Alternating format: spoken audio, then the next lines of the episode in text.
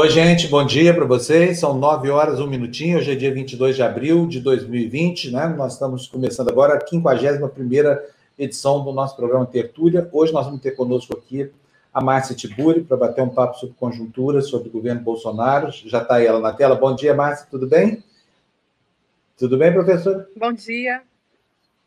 Tudo indo. Ela está falando. E você? Ela está falando lá de Paris. A gente está experimentando um pouco de dificuldade com a internet. Eu vou pedir para a professora Márcia Tibur ficar é, na nossa escuta, porque eu vou trazer para a nossa conversa aqui a Cíntia Vanderkamp. A Cíntia, bom dia, Cíntia, tudo bem? Bom dia, bom dia a todos. A Cíntia está lá em Washington, nos Estados Unidos, né? E devagarzinho eu vou botando mais gente nessa conversa aqui. A Juju, bom dia, Juju. Opa, Seu microfone dia, travadinho, bom dia. Tudo bem? Tudo bom bem, dia, Ju? Márcia. Bom dia, Fábio. Bom dia, Cíntia. Quem mais está aqui com a gente? Vamos ver. Olha aqui, ó. O, o Euler Diniz. Bom dia, Euler. Olá, bom dia, Fábio, Márcia. Bom oh. dia, professora Cíntia. Bom dia, Ju. Abraço, bom dia. Agora bom dia, sim, hein? Vamos começar pela Cíntia hoje, porque a Cíntia daqui a pouquinho precisa ir embora. É, e em seguida nós vamos ficar com a Márcia também um pouquinho aqui, porque ela tem compromisso mais tarde. Cíntia, e aí, o que está acontecendo na América hoje, hein? Bom, hoje eu ouvi no Despertador, vocês deram a notícia que o Trump anunciou a pausa para green cards, né? Porém, vai continuar com os vistos de trabalho, porque os, os donos de empresa aqui ficaram furiosos com a suspensão de todos os vistos de trabalho e o Trump teve que voltar atrás nisso daí. E, no fim das contas, o que ele está fazendo agora é atacar a imigração legal, né? Uh, esses green cards, especialmente o que eles, o, os que eles agora vão suspender, são os green cards para filhos e esposas e uh, cônjuges de, de pessoas que já têm green card. Então, quer dizer, são pessoas que já estão aqui legalmente e que querem trazer seu marido, a sua esposa, o seu filho e não vão conseguir.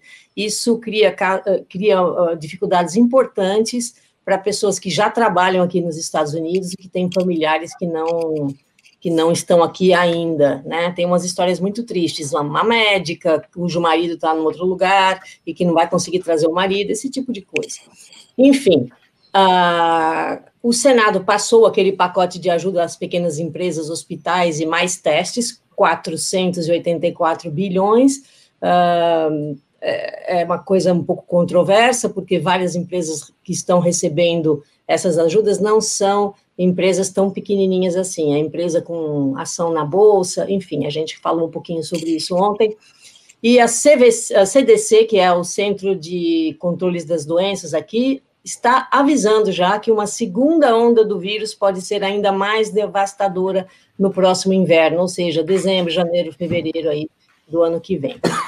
É, e na Califórnia, uh, eles uh, fizeram autópsia em duas pessoas que tinham morrido no começo de fevereiro, no dia 6 e no dia 17 de fevereiro, e descobriram que essas pessoas morreram em função do, da infecção do Covid, ou seja, uh, o que eles pensavam que tinham sido os primeiros casos de morte aqui nos Estados Unidos não foram, era só no finalzão de fevereiro, no dia 29 mas uh, significa que três semanas antes já estava morrendo gente de Covid na Califórnia, né?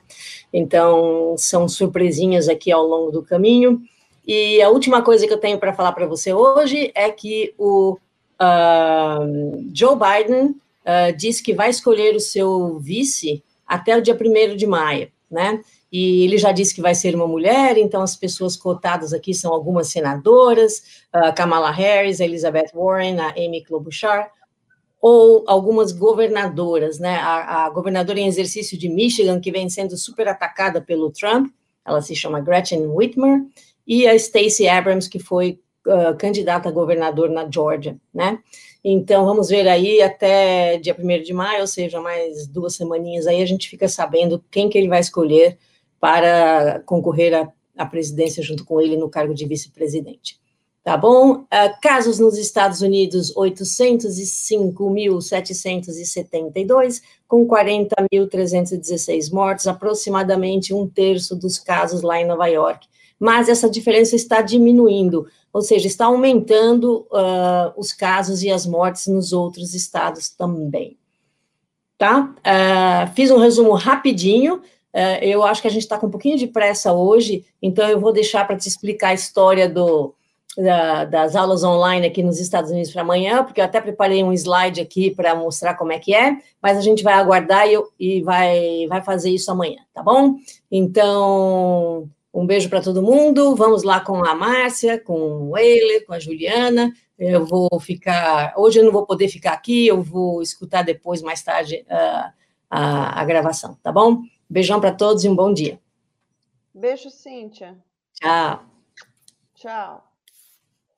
Eu quero mostrar para vocês um absurdo que eu vi hoje, assim, me deixou estupefato. Eiler, quero que você me diga o que, que você acha disso aqui, olha.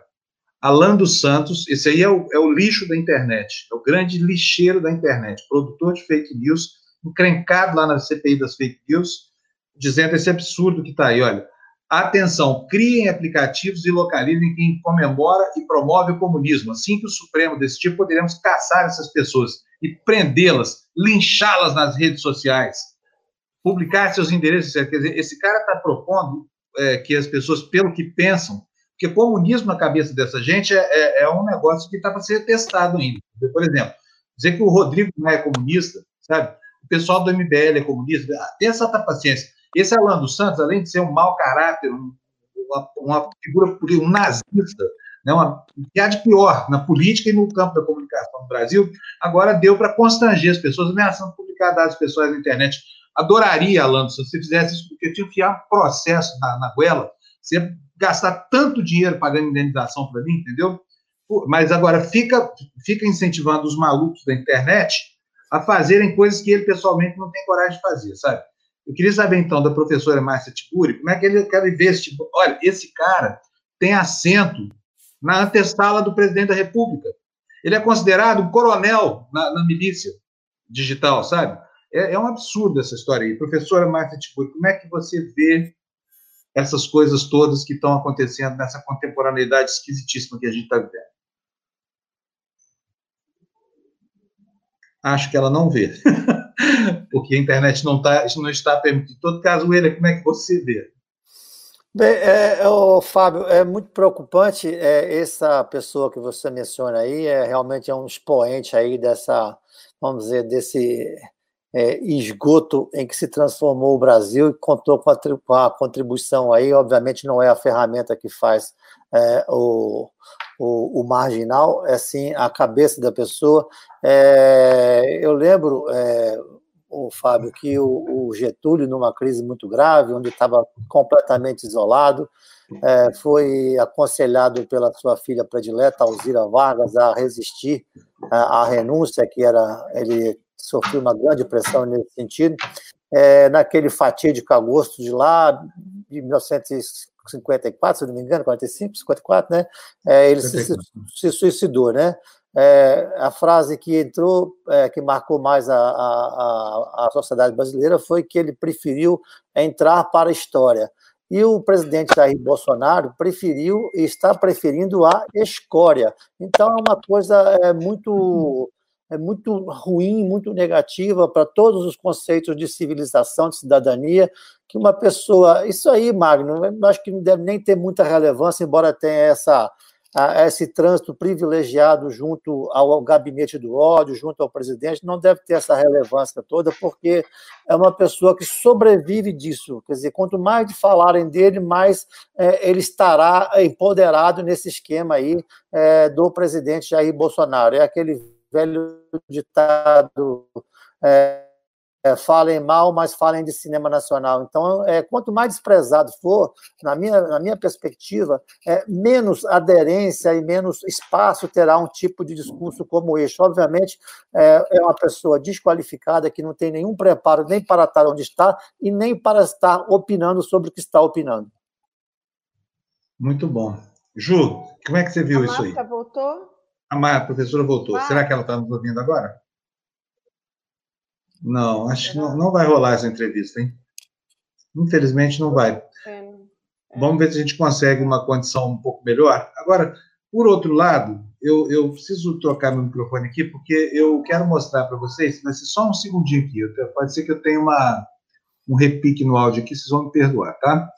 Uh, tem coisas boas também rolando aí na internet, com as mesmas técnicas, né? É, um, é, feitas com muito, muito bom gosto, essa coisa toda, e é o que eu estou querendo mostrar para vocês aqui. Quer ver só? Vai dar certinho. Olha que coisa, olha que gracinha. Eu vou, eu vou usar essa palavra. Depois vocês vão dizer, não, mas você também tem parte PRI, essa coisa toda. É, professora. Olha, fala... ela voltou. Acho que de um outro lugar agora. É. Agora, você ouviu a gente, Márcia? Não vai rolar essa entrevista, infelizmente. Márcia. Será que. Márcia, Bom dia. Agora estou ouvindo. Ouve. Você tem um fone? Será que melhora para você ouvir? Não, infelizmente. Quebrou no meio de lives. e a internet está horrível. Mas tem é um delay pena, grande.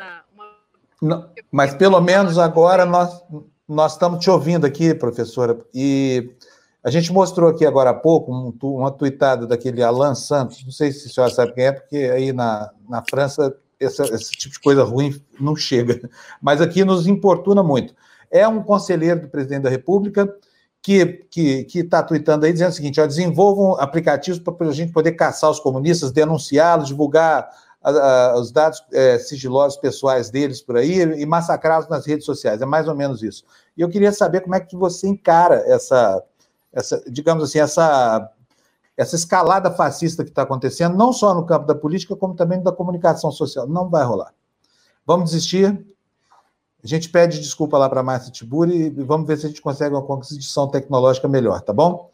Então, por favor, André, avisa ela aí que não tem jeito, a gente lamenta muito, porque a entrevista dela seria muito interessante nesse momento. Mas eu disse para vocês que eu queria mostrar aqui uma coisa boa da, da internet. Então, Vou botar para vocês, olha só que gracinha. Hello, guys! Hoje a gente vai aprender a falar português do Brasil, tá bom? Primeiramente, não é Brasil, é Brasil, Brasil, originado do Brasil. Segundamente, isso aqui é a Amazônia, não é a Amazon Rainforest, é a Amazônia. Aí, estadunidense tem mania de falar que é americano. Amor, a América é tudo isso aqui. Tudo isso. A aula de geografia boa. América é tudo isso. Isso aqui é Estados Unidos só, tá bom? Não é americano, não. Próximo. Isso aqui é uma havaiana. Não é aviana, é havaiana. Nos Estados Unidos, esse cara chama Trump, mas aqui no Brasil é o cara que o Bolsonaro quer mamar. Isso é Rio de Janeiro, não é Rio de Janeiro. E esse é São Paulo, não é São Paulo, é São Paulo. Nos Estados Unidos, esse é o demônio. Já no Brasil, o demônio é assim. e essa foi nossa aula de português. Ai, meu Deus do céu, é bonitinha demais essa menina aí, não é? Ah, Ô, Ju, não é sua de... filha, não. Olha, olha só como elas se parecem. Quer ver só, Willer? Veja, veja isso, olha. Muito. Semelhança é incrível. Eu tenho que botar aqui, mas tenho que parar logo para isso não tocar de novo. Para aprender a falar português olha aqui, ó. Olha se não é a cara da. Mas da é idêntica. É, não é? Ter que fazer um DNA. Oi, Bárbara. Como é que é? Eu vou ter que fazer um. Olha só, essa garota aqui, vou mostrar para você. A Bárbara não viu, vou ter que botar para ela ver também, tá? Mas como é legal, o pessoal não vai reclamar, tá? Depois eu explico tá. para vocês o meu denodo, assim, em colocar isso aqui para tá. tocar. Vamos lá? Então, olha, Bárbara, olha que coisa legal, ó. Hello, guys! Hoje a gente vai aprender a falar português do Brasil, tá bom? Primeiramente, não é Brasil, é Brasil, Brasil, originado do Brasil. Segundamente, isso aqui é a Amazônia, não é a Amazon Rainforest é a Amazônia. Aí, estadunidense tem mania de falar que é americano. Amor, a América é tudo isso aqui. Tudo isso. A aula de geografia boa. América é tudo isso. Isso aqui é Estados Unidos só, tá bom? Não é americano, não. Próximo. Isso aqui é uma havaiana. Não é aviana, é havaiana.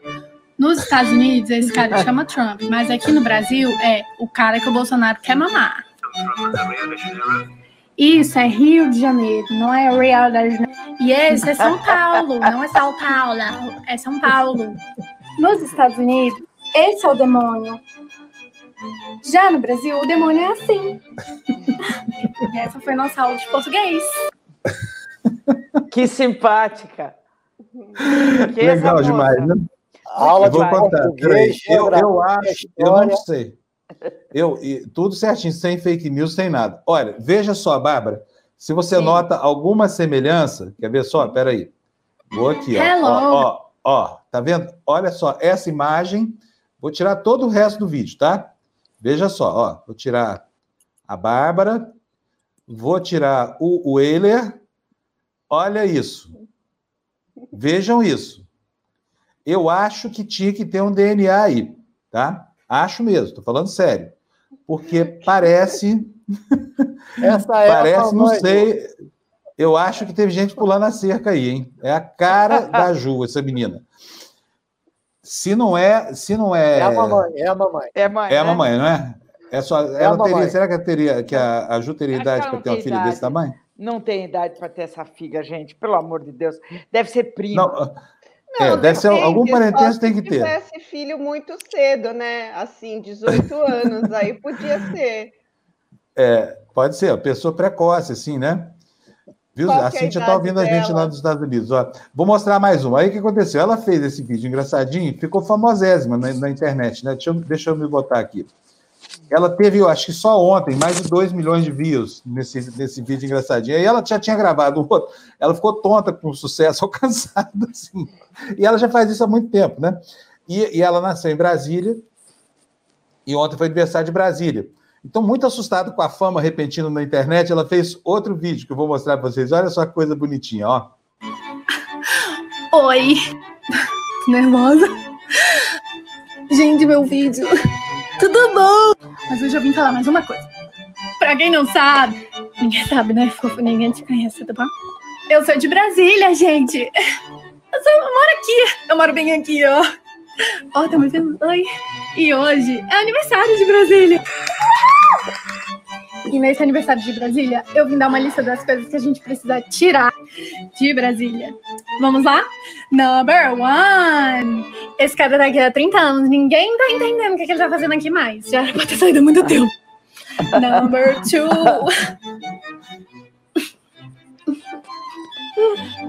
Essa aqui é um pouquinho inofensiva, né?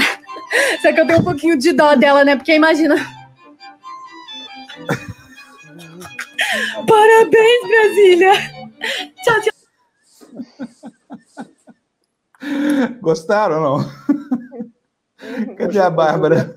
Ô, Juliana, Eu fui tenho fechar- certeza. Eu fechar a janela que eu estava achando que eu estava muito Pô. branca. acho, a, Pois é, não, você tá morenaça, Bárbara, tá morenaça, tá uma gata. a filha Olha da só. Juliana é talentosa. Não Muito. é? Eu aí fui, olha, fui, fui, fui pesquisar mais essa semelhança, assim, fiquei escandalizado de ver. Quer ver só? Olha, olha isso, olha isso. Quer ver só? Espera aí, cadê? Cadê, cadê, cadê? Cadê, cadê? Já vou mostrar para vocês. Vale a pena esperar, porque isso aqui torna as coisas assim muito difíceis de não ser o que elas sugerem, sabe? Olha, Essa aqui é um pouquinho inofensiva, né? Vou voltar, vou voltar. Quantos Olha anos tem isso. essa menina? Quantos anos ela Olha isso. Quantos anos será? Eu acho que ela nasceu em 1998, Por que você que acha? daria a ela 21 anos. Eu acho. Por quê? Porque eu desconfio que ela nasceu aí. Mas eu queria desvendar essa semelhança. Viu, Bárbara? Entendi. Oh, meu Deus. Fábio, É isso aqui. ó. Oi, quem está me chamando? defini- eu. É, definitivamente, Fala, a. Juliana não tem idade para ser mãe de uma menina de 21 anos. O programa sobre fake news foi ontem, hoje o tema já é outro. Nós vamos Mas não atualizar. Ah, mas eu queria Parece falar demais. de fake news. Como que o programa foi ontem, Não, gente? mas- Muito Peraí, peraí, calma aí, news. eu vou revelar para vocês. É minha Ah. filha, essa menina. Não é filha da Juliana. É sua filha? É minha filha. É minha Ela é filha. muito- Mas então você teve uma filha com a Juliana? Não, infelizmente não. É, Mas- é, é, Mas entendi. poderia ter sem nenhum problema. Como ela se Mas ela, chama? nesse tempo era uma infante, era uma criancinha. Não Quantos dava. anos ela tem? Ela, Vivi tem 21 anos, Vitória. 20 anos. Gente, 2 milhões de views. Simpaticíssima. Imagina num dia só. Somando tudo que eu tive na minha vida, não dá metade disso. Ela é muito simpática. E Não é? muito bem formada é, politicamente. Tem uma cultura boa, né? Ela está do bom caminho. O que prova o provérbio, né? O fruto nunca cai muito longe da árvore. Isso, exatamente. Com toda a modéstia, graças, tá certo? Graças a Deus, graças a Deus. Então, deixa eu me, Ô, deixa eu me Fábio, botar posso, aqui, porque posso essa aqui. começar? Posso começar? Pode, claro. Você está aí brincando e tal. Eu queria começar te parabenizando, que ontem você foi citado pela grande Mônica Bergamo, citou você, é, citou Tertúlia, falou que você ia chamar aqui a Lídice da Mata, foi um negócio. Né? Você já está, o seu programa, apesar de ter esse nome de 1715, é, programa com nome. Ei, ei, ei, vale, é programa com nome de 1812 mas ele está sendo citado, está sendo reconhecido. É, é, o esforço da TV Democracia está tá, tá se pagando, né? Nossa senhora, se pagando não, não podemos dizer. Bom, mas você me, me, entendeu, você é, me entendeu. É, por enquanto, nós todos aqui estamos pagando a conta, né? É, é, mas logo, logo, nosso, a galera que está em casa aí assistindo, a gente vai entender que tem que dividir com a gente essa conta, porque sozinho nós não damos conta, é. por falar de conta. Agora, tenho, Bárbara. Só, só, tenho que esclarecer, em razão do ah. comentário do anacronismo do nome, que os participantes não estão em acordo com a tertuliana do. É do verdade, é verdade. É. Mas agora, pior é o seguinte. É eu, fui, eu só fui voto vencido aqui, porque aqui tudo é muito democrático aqui no TV Democracia, coisa que eu me arrependo demais até, inclusive, de vez em quando, porque democracia é duríssimo de levar é, é. Mas olha aqui, tem um programa sobre teatro que estreou na segunda-feira com a Lavínia mesmo. Hoje está tá parecendo né, uma família dinástica isso aqui, porque só tem filho para lá. E... Mas enfim, minha irmã é atriz das boas, é, é a Lavínia Panunzi, ela é espetacular, atriz, diretora, produtora. É, conhece muito o mundo dela, que está numa crise brava, né? Não é uma crise uhum. só estrutural, uma crise só financeira. A Lavínia estreou aqui na TV Democracia um programa de teatro chamado Prólogo e eu Sim. sugeri a ela um, um, nome que você ia adorar. Tem certeza, Bárbara? Qual é? Procênio. É? Procênio. Oferecimento. É, cigarros índios. e vai para aí afora. Ai, que maravilha. Olha. Bom, né? É. A gente não ganha nada, mas a gente se diverte bastante aqui, né? Bastante. Agora, vamos, vamos para os aborrecimentos. Você queria falar de fake news, né? Eu vou te dar um, um material aqui para você começar, porque você vai ficar tanta raiva disso aqui que você vai ver. Olha aí, ó. Alan Terça Livre, o lixo da internet. Atenção, criem aplicativos, localizem quem comemora e promove o comunismo. Assim que o STF decidir, poderemos caçar essas pessoas e prendê-las, linchá-las nas redes sociais, publicar seus endereços, etc. Eu falei aqui hoje mais cedo queria que esse, esse babaca fizesse qualquer coisa dessa comigo. Entendeu? Para ver o tamanho do processo que eu enfiar na goela dele e o tanto que ele ia me pro proporcionar de dias livres lá em São Santo Antônio dos Milagres, sabe?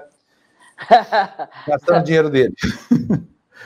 Não, é não, Mas, o, o, o, Fábio, as coisas Fala. estão chegando. A gente fez um longo programa aqui, acho que foi o, o primeiro ou segundo programa que a gente fez é, juntos aqui, é, com a Madeleine Laxo, que ela, ela falou sobre o funcionamento desse. Olá, bom dia, Dina. Oi, que, como vai? Que prazer estar com vocês. É, e ela falou longamente sobre o funcionamento desse gabinete do ódio, como que eles têm o que eles chamam de fábricas, né, de não, fazendas de, de eles têm centenas, dezenas, centenas de, de celulares com CPFs ou pegos de aposentados ou de ou um, roubados de, de, pessoas que já morreram e, e que eles uh, ficam emitindo post após post, fazendo é, essas, essas uh, postagens de WhatsApp ou se não de, de Twitter ou de Facebook.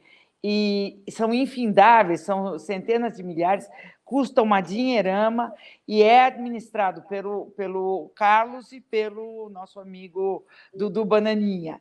E é uma coisa, é, é, fabuloso esse esquema, é um negócio que, inclusive, é eficientíssimo, porque eles conseguiram, vocês veem como é que eles, é, eles armaram esses protestos aí de, de, domingo com grande eficiência. Aqui em São Paulo, eu estou aqui enjaulada na minha casa, porque eu sou uma daquelas velhas descartáveis que se eu morrer serei apenas um número e, e ninguém vai mais ligar para mim. Você será uma das sete mil dos justos. Você é, será exato. uma das sete mil dos justos. Exatamente.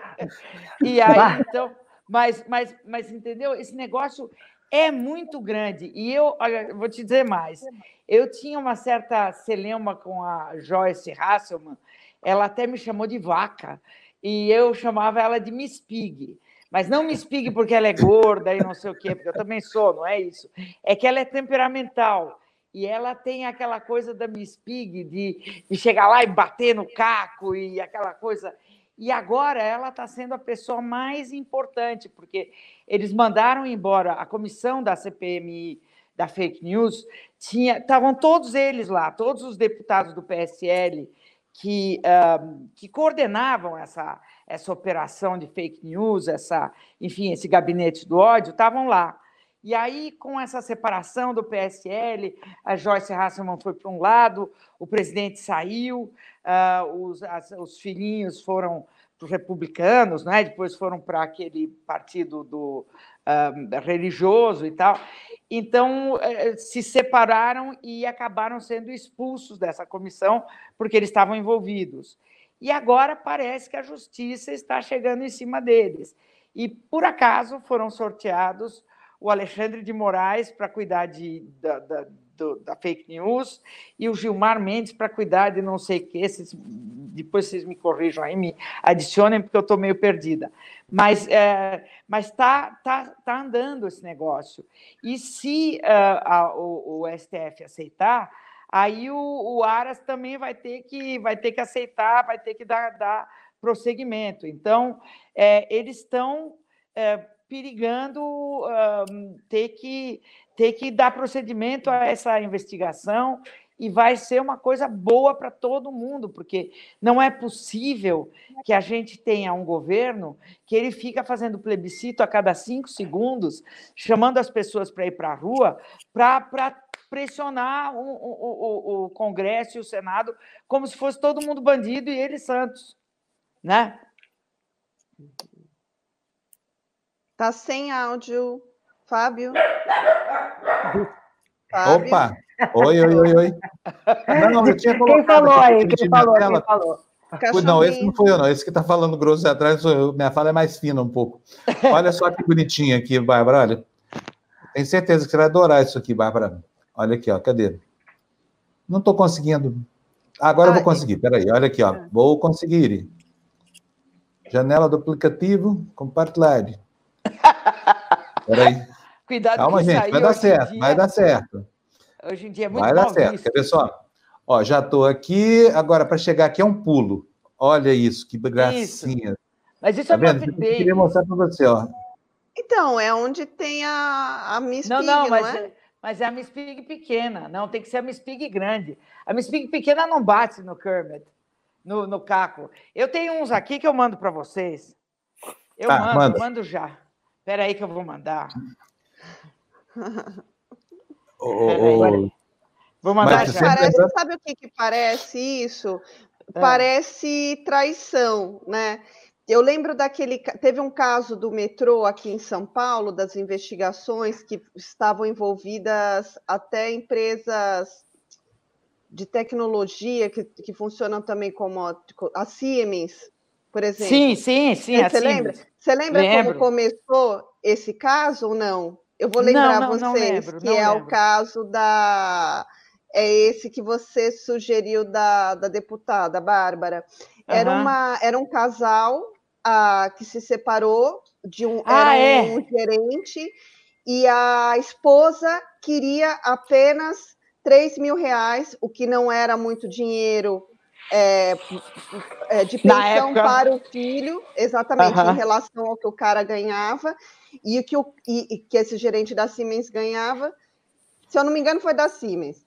E aí é, ele estava fazendo um monte de maldade com ela, dizia que não ia dar pensão, essas coisas que os homens Sim. fazem, alguns quando se separam. Alguns. E aí ela, exata, é. é. Aí ela foi lá. Eu, tô, eu não, hein? Eu não faço isso, não. Você, mas você, hum. você é um santo, você é uma.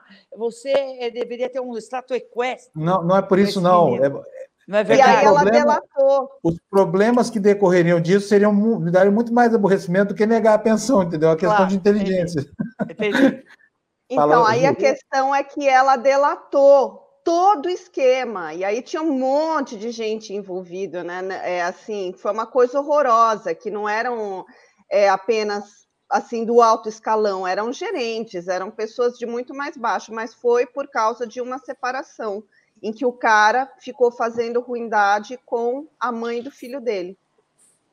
Mas a, a, a, a, própria, a própria Nicéia Pita, a esposa do, do falecido prefeito, que era ligado ao, ao Paulo Maluf, ela dedou o esquema inteiro, não foi isso? Não sei se vocês estão lembrados disso. Estou lembrado e posso acrescentar uma coisa. Essa vingança feminina, muitas vezes, olha, ela é, ela é, é de doer, mas ela é eficaz. A própria Operação Mãos Limpas, na Itália, Sim. ela foi deflagrada quase, quase por quem? Por uma ex-mulher do, do, do, sujeito que estava ali envolvido no, no caso, como, recebendo uma propina no tal do Pio Albergo Tribúncio, que agora está dando escândalo nesses dias. Pois é, e foi uma ex-mulher. E aqui, olha, história de ex-mulheres, o que a ex-mulher do Berlusconi fez com ele, olha, também é, foi, né? além é. de depenar o, o galo, é. depenou mesmo economicamente. Depenou o galo. Isso é, é. muito bom. Depenou o galo. Para trazer a conversa para um período mais contemporâneo, já que nós estamos fugindo um pouco desse passado tão antigo aí, viu, Fábio? É, é, gostaria de lembrar também. O... Não, não, mais recente, a, a, Maria Cristina Mendes Caldeira, que esfrangalhou é, é. o Valdemar Costa Neto, que agora, é, como eu registrei ontem, assim, já estou começando a acreditar nos poderes messiânicos do capitão, porque ele foi capaz de ressuscitar a Uni, o marxismo, o Roberto Jefferson e o Valdemar Costa Neto. Agora, entregou para ele o Banco do Nordeste. É verdade, é verdade. Está brilhando, está brilhando em todas as páginas do noticiário. É, Muito bem lembrado. Da, em, nome da, em nome da novíssima política brasileira, é, há esse é, movimento. Entregaram oh. a carne moída para o urubu. É mole de comer, entendeu? Banco do Nordeste. Não vai sobrar um real ali para ninguém. Alô, Olha, Nordeste, fica esperto aí, hein? Quando o cara chegar aí, bota, segura a carteira do bolso. Eu mandei é, para vocês um link de YouTube com a Miss Piggy brigando com todo mundo, para vocês. Golpes de judô, karatê. Ela é faixa preta. Ah, tá. Ela é faixa Aqui preta no... de karatê. Ela faz o, o caco sapo voar pelos ares em várias ocasiões. Morro de medo dessa Miss Piggy. Ela é brava, então, não é uma porquinha. Brava, muito brava. Não, não, não.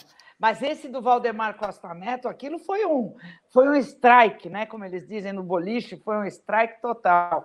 E de fato ele está agora. Na, na... A, a, a, o revival do, do, do, eh, Jefferson, eu ia falar Thomas Jefferson, mas não é, né? É Roberto Jefferson. É, se fosse o Thomas, era um pouco menos danoso. Mas do Roberto Jefferson. Aquele... Aí é que tá. Bárbara, desculpa. Roberto... É seguinte. É. Cada, cada nação tem o Jefferson que merece. É, não, mas também não. Não, não, não, não, não, não, não, não vamos, não vamos. No Brasil não merece aquele homem, não merece. E, e nessa extensa galeria de políticos que geraram algum tipo de fricção, algum tipo de problema com as esposas, não nos esqueçamos também do vice-candidato na chapa de José Serra, Henrique Eduardo Alves, cuja mulher Mônica Infante se encarregou de destruir a carreira política dele e levá-los anos depois à cadeia. Então, você vê. Esse que, eu não é, lembro, esse somos... eu não lembro. Gente, ah, eu, eu, eu, eles Ó. precisam aprontar muito, né? Para deixar as mulheres. Foi, foi. Ô, gente, peraí, assim, eu preciso né? lembrar. Ó, eu perco um amigo, mas não perco a piada. A gente não pode deixar de falar também do Renan Calheiros, né, William? também, mas não era mulher. Né? É, é, é, não era mulher, é. é. É, mas era caos, né? todos, é, é, pelo menos nesses casos todos citados, pelo menos cartorialmente, as esposas se encarregaram de provocar uma ruína aí de curto e médio prazo em seus é, palavras antigas, tá, Bárbara? Consortes. Exatamente, consortes. É. É. Aliás, depois dizem que escândalo sexual no Brasil não dá notícia, né? Todo mundo já foi envolvido em algum. O governo Fernando Henrique, o caso da, da Miriam Dutra. É. Até hoje, né? Até hoje é um segredo de, de polichinelo, assim. Até é, hoje é um esqueleto é um segredo, na, na parede. Mas não era, né? Não era filho dele. Foi, mas então... não foi, né? Não era. Aliás, é. vou falar uma coisa, hein? O, o Fernando Henrique teve uma postura maravilhosa nesse episódio desse menino, sabe? A gente é. acompanhou isso de perto. Ela era amiga nossa lá em Brasília, né, William? Sim. É, colega lá da Globo. Tem, isso tudo aconteceu ao tempo que eu estava lá na mesma redação que ela. Eu acompanhei bem de perto esse drama todo aí.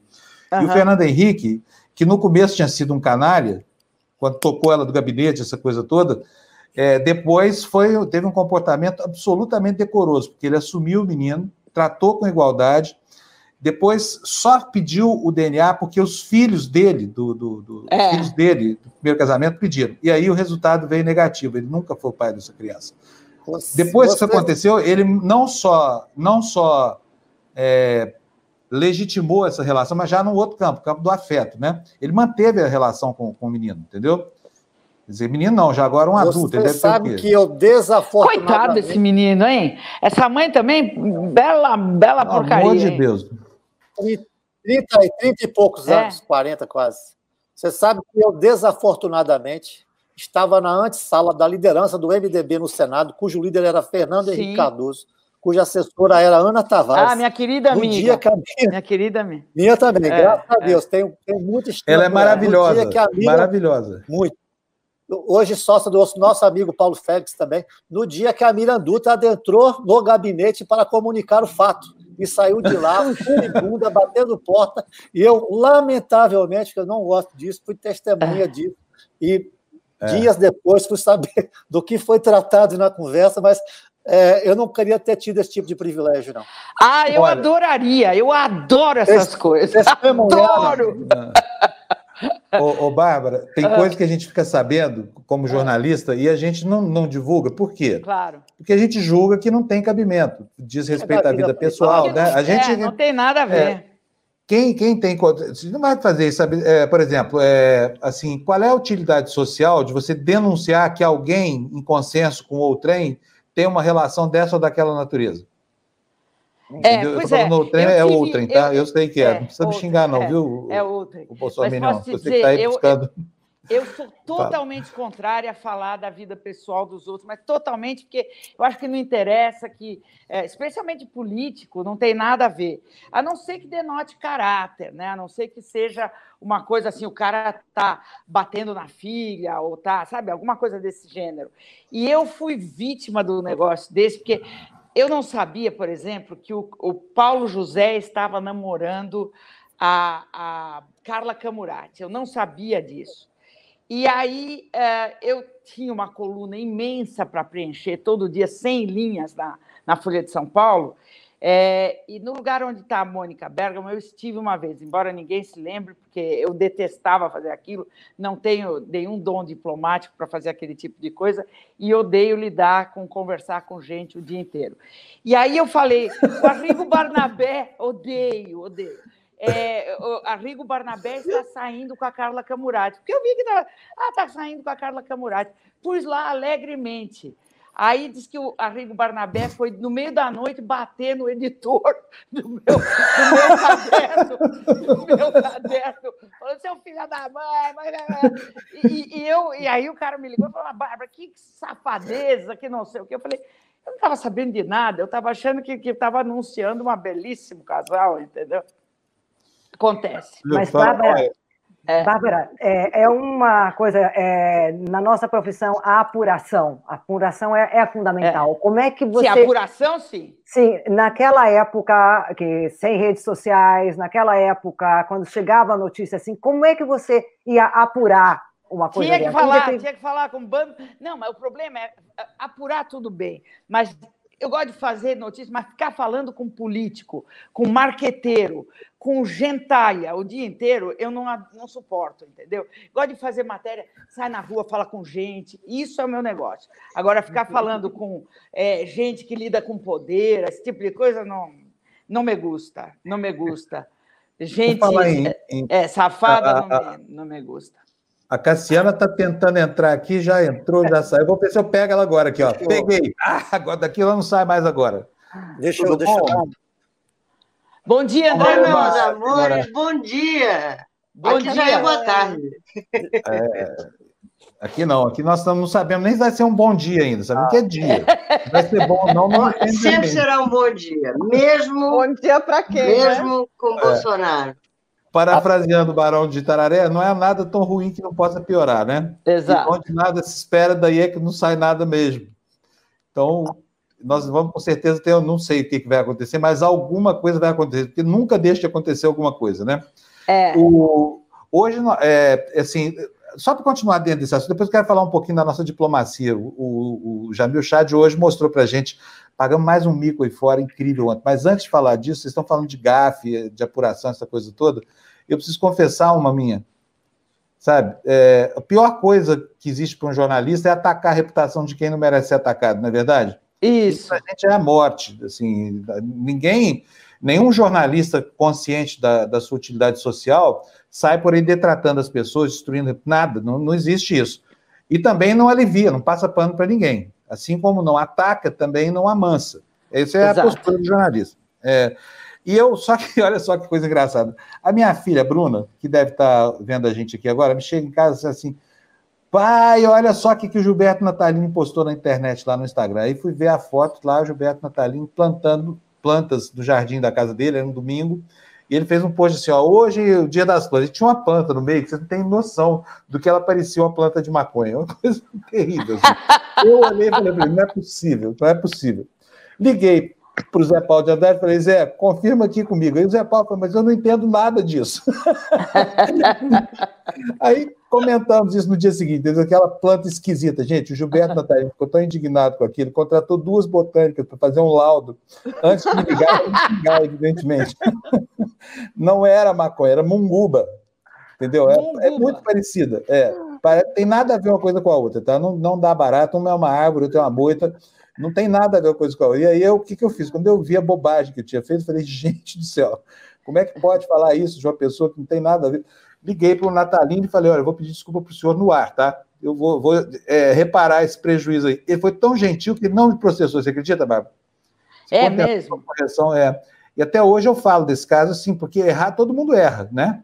Uma hora a gente dá uma, um chute na canela aqui, dá um, entra, faz um carrinho ali, mas tem que reconhecer o erro, porque senão a gente está lidando com uma coisa que é hoje é a vida biológica, a vida física, hoje importa quase que tanto quanto a, a vida simbólica, né?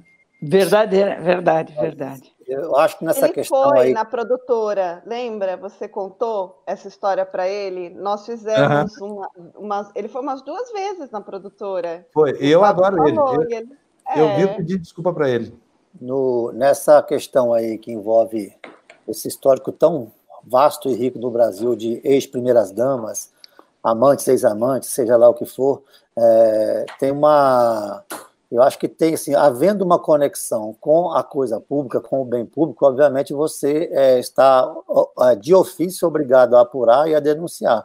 É, claro. A propósito da pergunta da Gina, de apurações em tempos pretéritos, já que hoje esse programa está recorrentemente voltando ao passado, é, eu tenho essa experiência que eu próprio é, mencionei aqui, é, desse episódio em que o, o, presidente da Câmara, Henrique Eduardo Alves, era o candidato a vice-presidente na chapa de José Serra, e havia, não é uma coisa da, da eleição, é uma coisa anterior, havia uma, uma ação de alimentícia da mulher dele, já naquela ocasião ex-esposa, essa Mônica Infante, é, pedindo um reajuste da, da, da pensão alimentícia.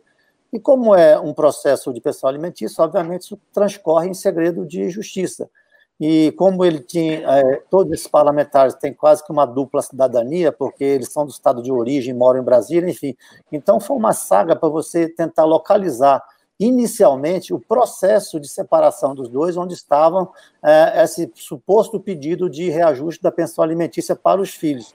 Porque, segundo a informação que a gente tinha na época, eu tinha informação na época, é, de que é, esse processo judicial, nesse processo, ela carreou muita prova é, é comprovando o enriquecimento ilícito, ilícito do, do ex-marido, que era, é, era uma estrela da, da, do noticiário político de então, e comprovando também propriedades aí na negociação, no trato com recurso público. Enfim, é, depois de muito esforço, depois de uns três, quatro meses nesse chamado esforço de reportagem, eu consegui ter acesso a esse processo é, em um dos tribunais, é, e nele realmente havia assim, uma, uma enxurrada de provas. Havia telefones, é, da, da, telefones é, funcionais da Câmara dos Deputados, que naquela época tinha, é, de ligações frenéticas e diárias para o BNP Paribas para a movimentação de dinheiro.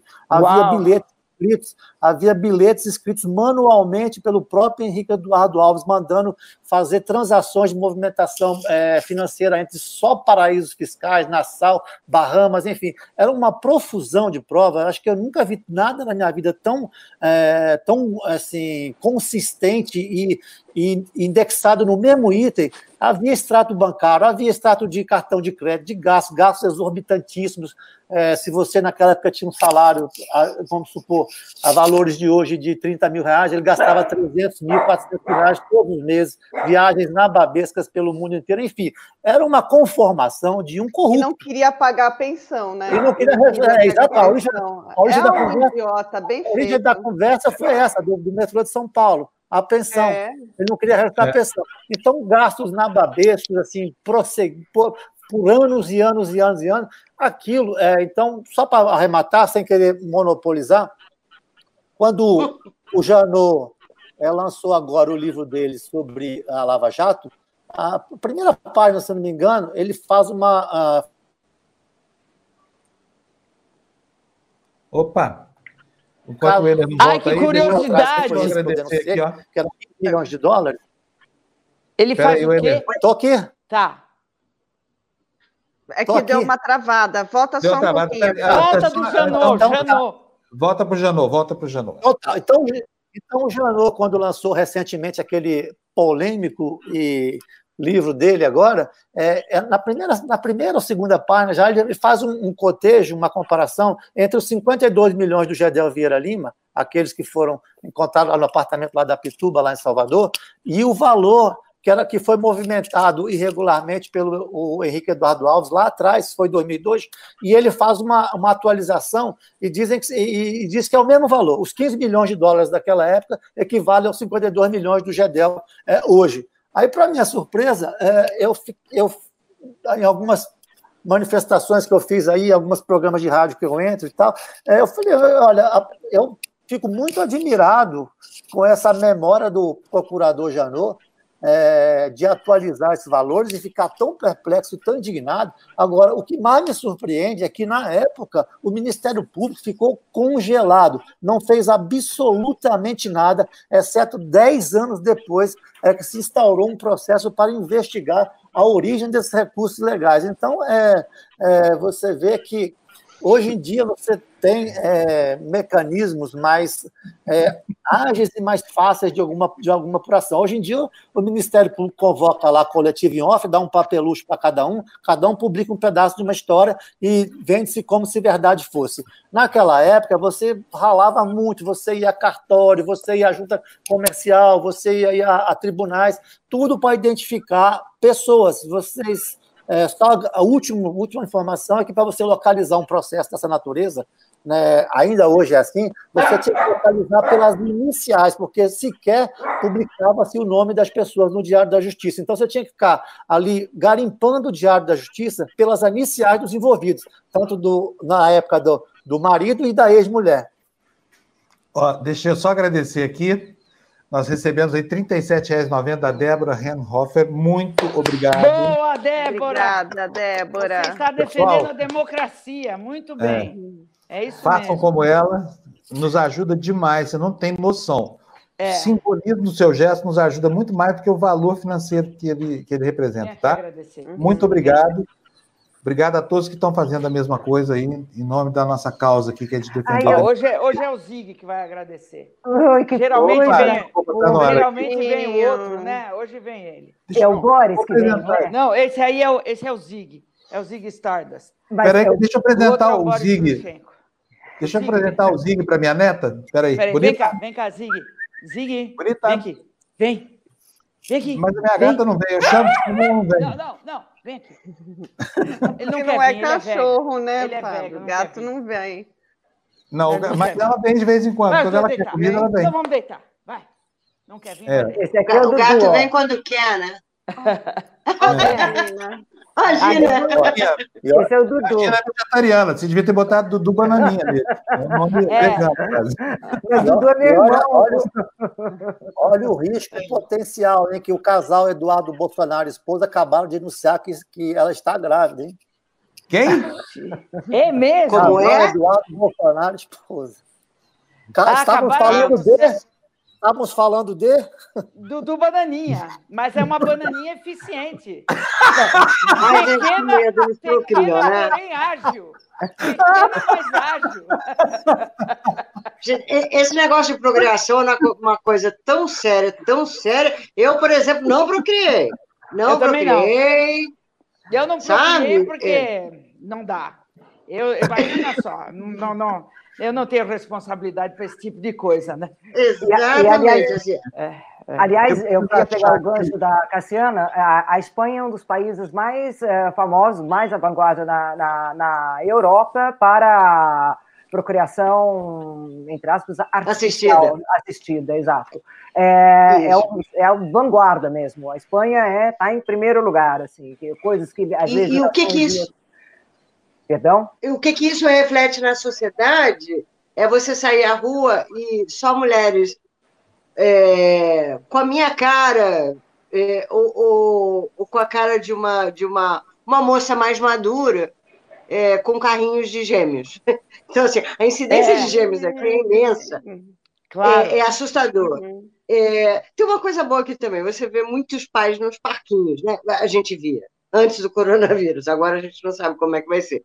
Mas você via também muitos pais. Mas a incidência de, de carrinhos duplos e de mulheres mais velhas, assim, é muito difícil você ver uma espanhola com 30 anos tendo filho. Ela começa a ter filho depois que ela é, é, é, pelo menos tenta fazer com que a vida profissional se estabilize, né?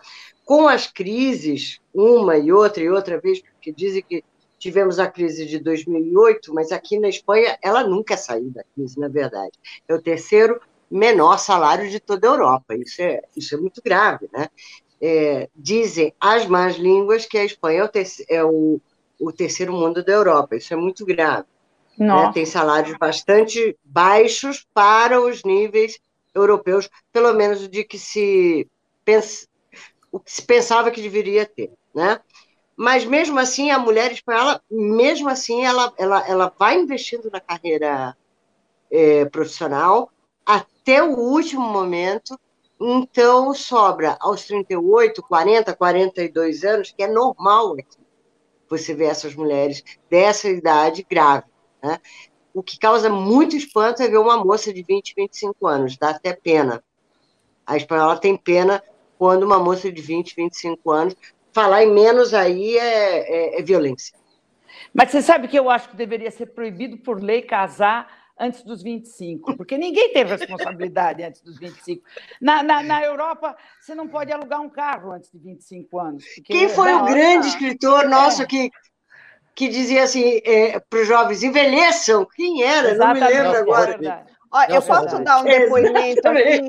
Eu posso um negócio aqui? Eu, eu sou resisti... mãe de gêmeas. Eu estou resistindo a essa indicação dele, viu? Não concordo, é, não. Tá, tá, tá, indo bem. Você e o Fábio Panuzzi. Tá indo muito bem. Ah, o que, vocês estão falando? Bravamente.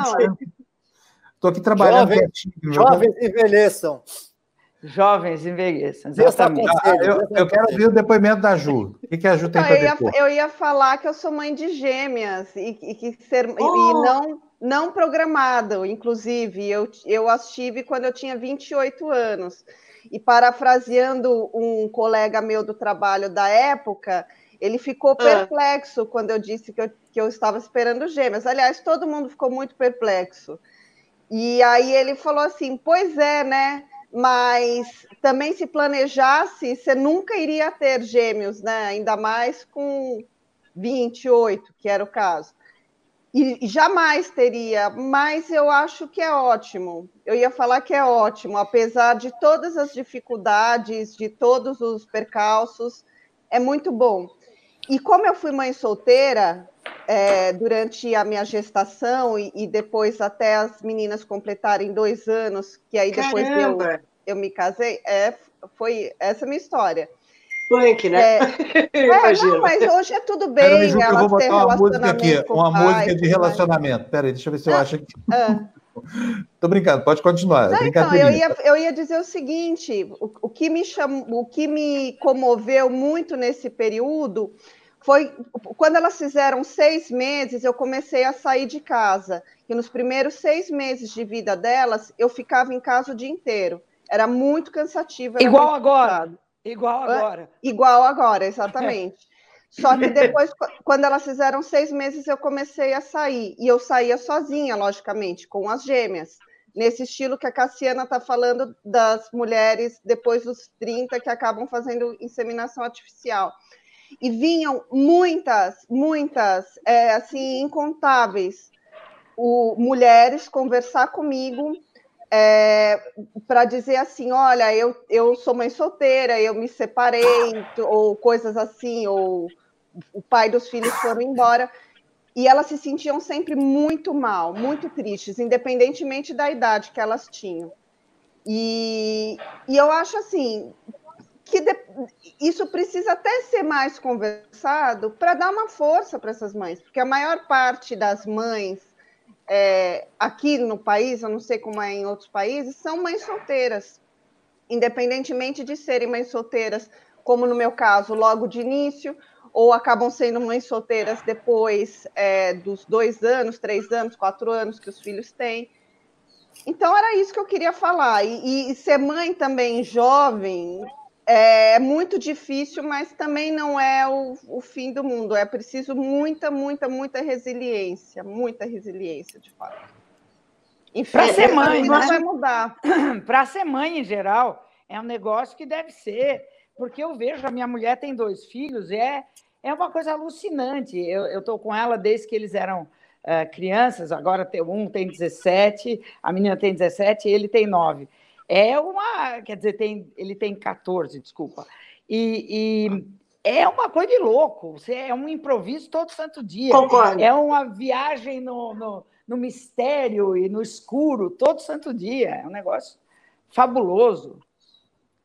É, eu, eu tinha Mas até preparado o, aqui. O número de mães também que são, é, como a Karina Bach, por exemplo, tem uma série de atrizes que depois elas acabam entendendo que elas estão mais bem resolvidas, pelo menos profissionalmente, elas buscam fazer essa inseminação artificial ou adotar crianças.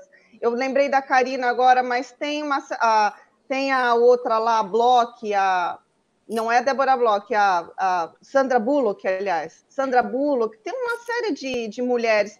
E eu acho que essa tendência deve aumentar, sabe? Eu acho. Se bem que ó, aqui, aqui já é a regra. É a Olha, regra. Aqui já é a regra. uma música, uma trilha sonora para a gente discutir essas coisas muito sérias assim, sabia? Não, precisa É nem tão sério assim, Fábio. Fábio, maravilha. Agora, eu gostaria de lembrar o, o, o, clamor, que isso daí acho que foi nos anos nos anos 90, não lembro exatamente, Severino Antinori, né? não sei se vocês lembram dele, foi aquele que fez a primeira mulher, vamos colocar assim, entre aspas, a avó ter um filho. A mulher tinha 60 e poucos anos, se não me engano, 63 anos. Isso foi um escândalo na época. Mas nesse caso, o óvulo não era dela é, e é uma reprodução assistida.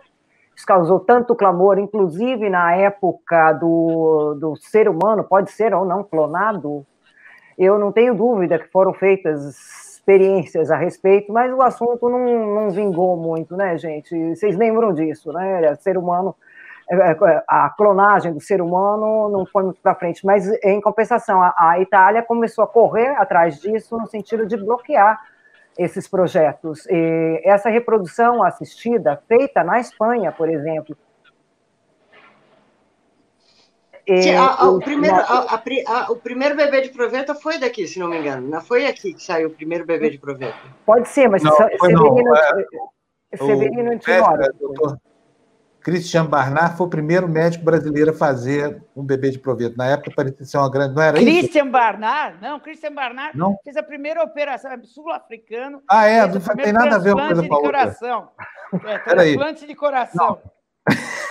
Mas deixa eu só fazer uma, um, um, comentário aqui da minha irmã que mandou, que, que, que ela diz para Juju assim: existe é, mãe é mãe, sempre, né? Uhum. Solteira, casada. O que, o, o que é, é, pode se dizer também de uma mãe é que ela pode ser mãe guerreira, que é o caso da mãe que está solteira, e levando Ó, sozinha. Mas mãe, é, é porque, porque é, o pessoal está pedindo para a gente corrigir que não existe mãe solteira. Mãe é mãe, sempre. É. Mãe guerreira, não, sim, é assim. É, é eu acho que mãe solteira é um termo pejorativo. É um termo é. para dizer que a mulher. A minha irmã chamada é, Juruena acaba de lembrar isso. Juruena é, é o nome da coisa. Ju, sabe? É para dizer, precisa de um marido, seu marido. É que marido, pelo amor de Deus, é, eu prefiro o termo viúva alegre.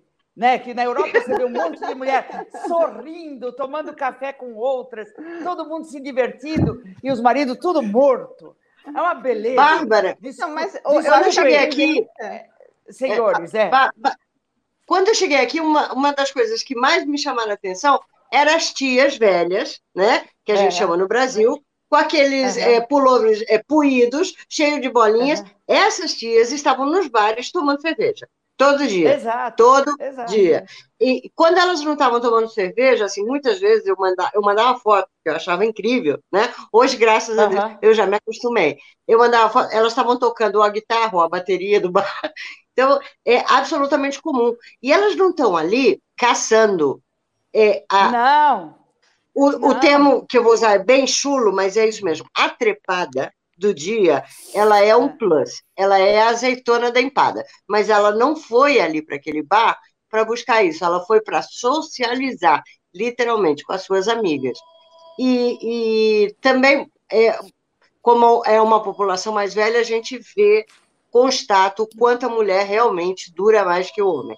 Tem muito mais mulheres é, velhas Ô, do que homens. Você está ouvindo isso? O Elê, tem um telefone. A minoria, a minoria nos impõe o silêncio. É, pois é, eu acho que a gente não devia estar. Tá... Isso aqui está parecendo Sex and the City. O que eu estou ouvindo aqui. Pergunta pelo menos duas aí que a gente consegue, a gente segue na polêmica. A gente ainda não começou, não, Fábio. Se quiser, a gente começa. Gente, olha, eu sei onde essa conversa tem, sabe por quê? Eu já fui amigo gay de muita mulher, sabe? Que fala, não, aquela coisa de amigo gay, amigo gay mesmo, você vai para o bar, ela conta tudo da vida dela, mas eu sei Eu e você, você está contando a nossa história. É, exatamente, aí, ó. Cassiano, por exemplo. Meninas, a democracia que...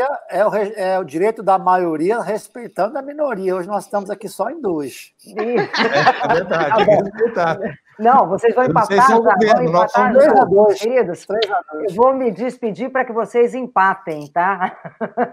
Ô, oh, Maná, eu já estou jogando o nosso time aí, ó.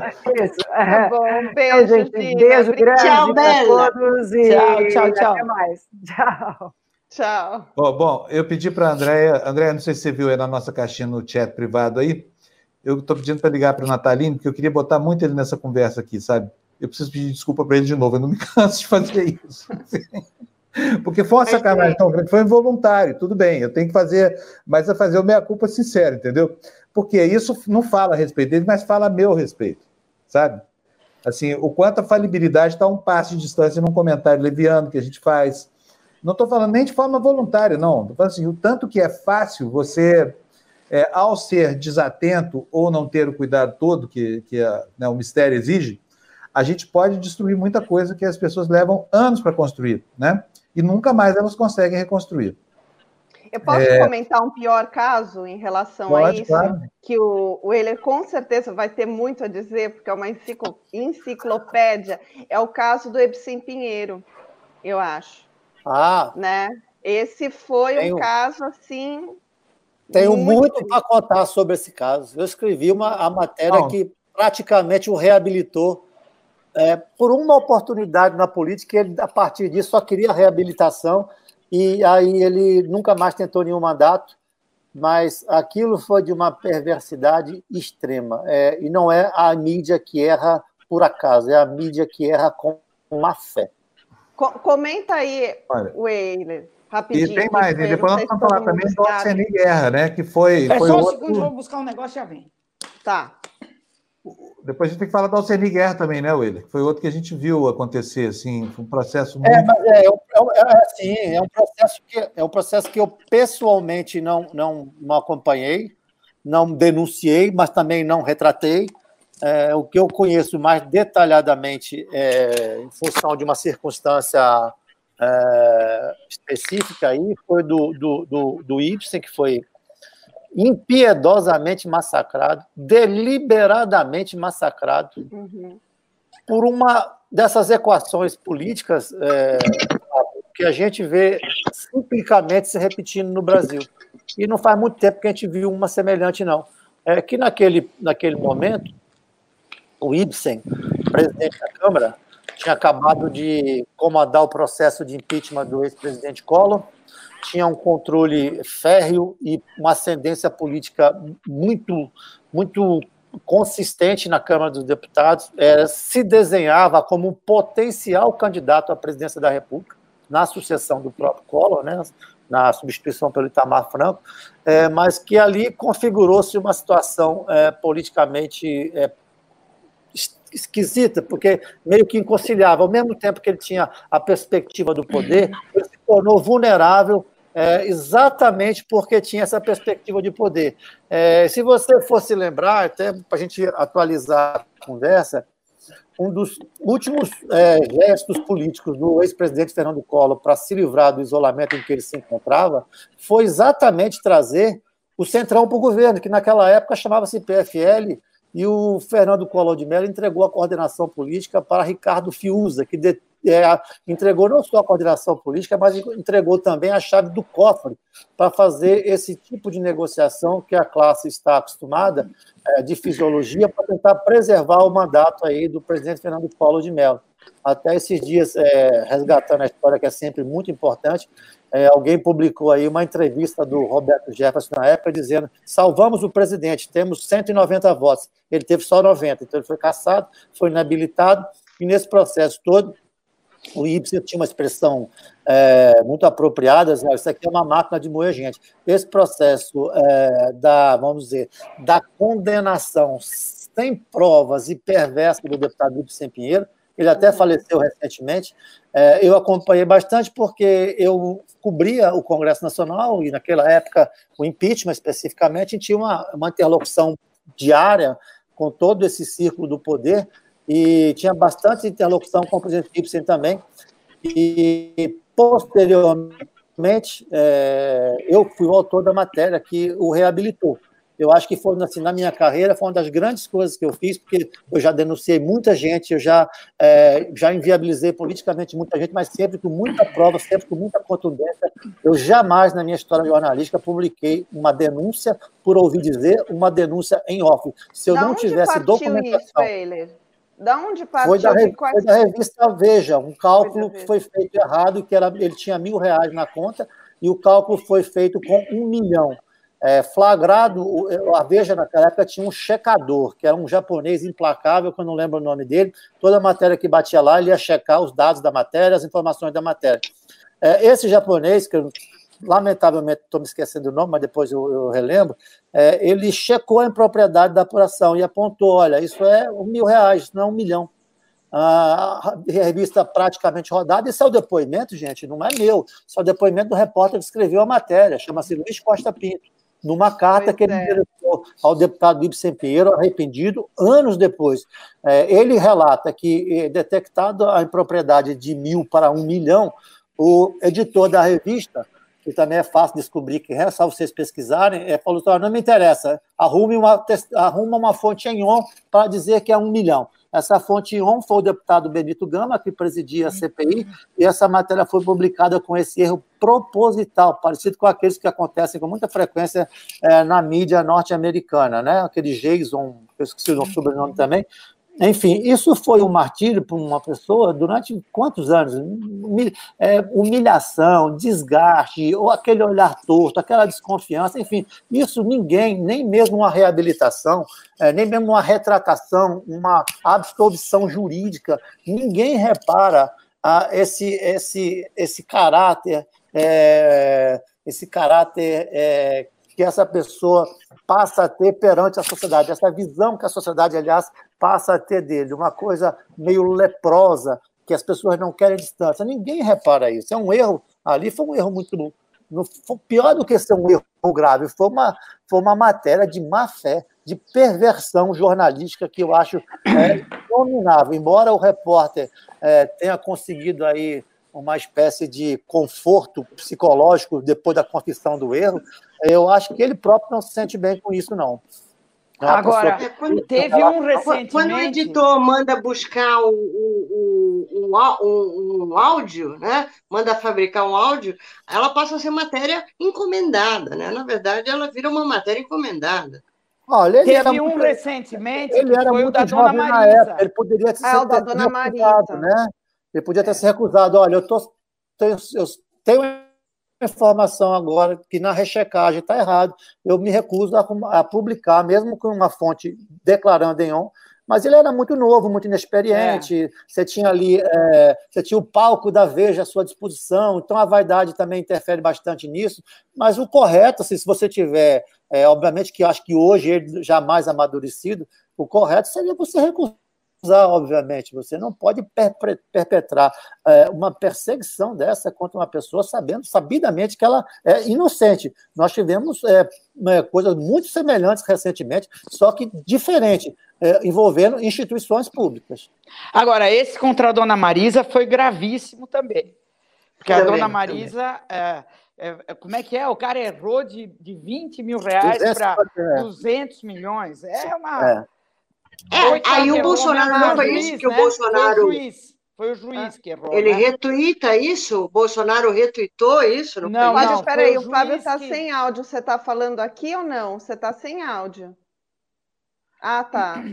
Não, tá. o juiz que uh, condenou, ele falou que ela, ela ah, teria sim, sim. uma poupança de 200 e não sei quantos milhões, e a, na verdade ela tinha 25 mil reais na poupança. Uhum. Que é, não dá, não dá nem para. Sabe, a mulher morreu porque de desgosto.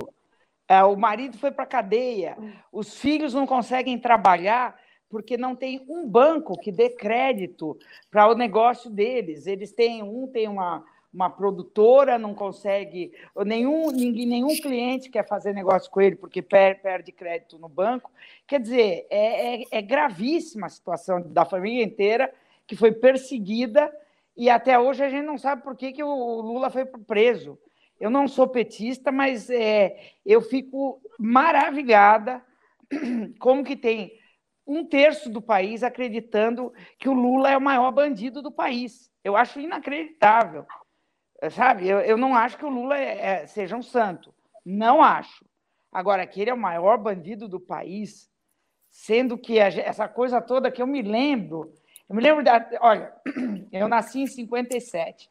Eu lembro de começar a ouvir falar de bandido em 1973. Eu contei aqui outro dia que falavam como é que fala filha da puta em japonês?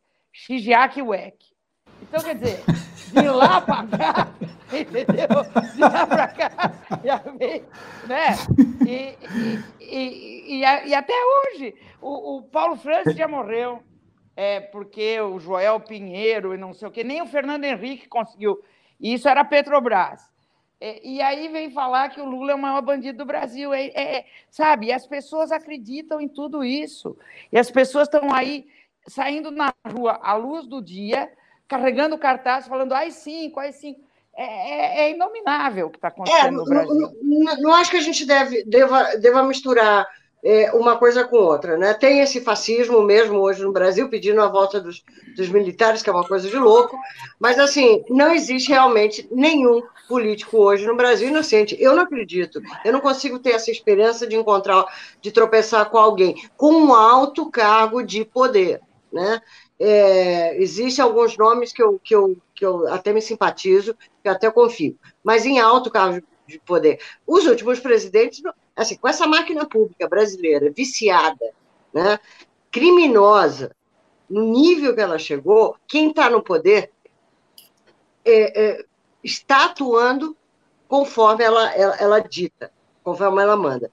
E com essa máquina pública brasileira, é impossível você é, eu confiar em qualquer pessoa que esteja nessa engrenagem dela, principalmente o presidente da República.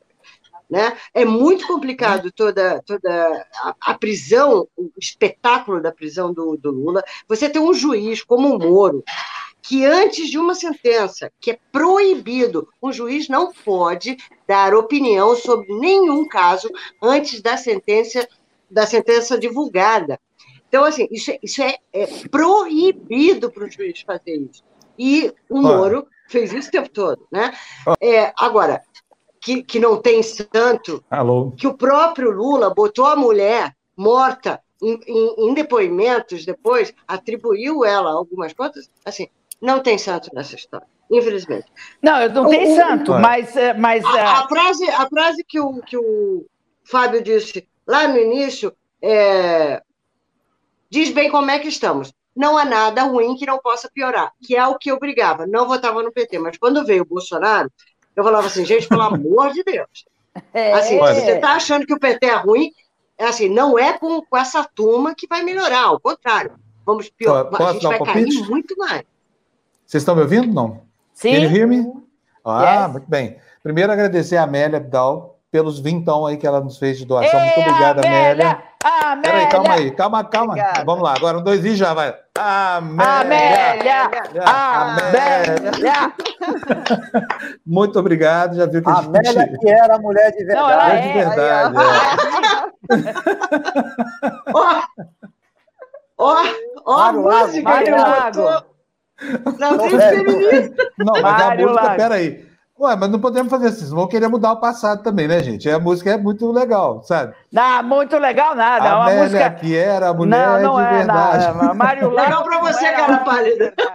Não, mas naquele, gente, nós estamos. Deixa eu falar uma coisa, a gente não pode descontextualizar as coisas, não. A música foi feita num tempo em que isso não era um valor. A é verdade, é, é o tempo. Era valor, a gente olha, mas fora de contexto. É, não, eu digo o seguinte, é. olha, a gente olha. Hoje ela não pegaria.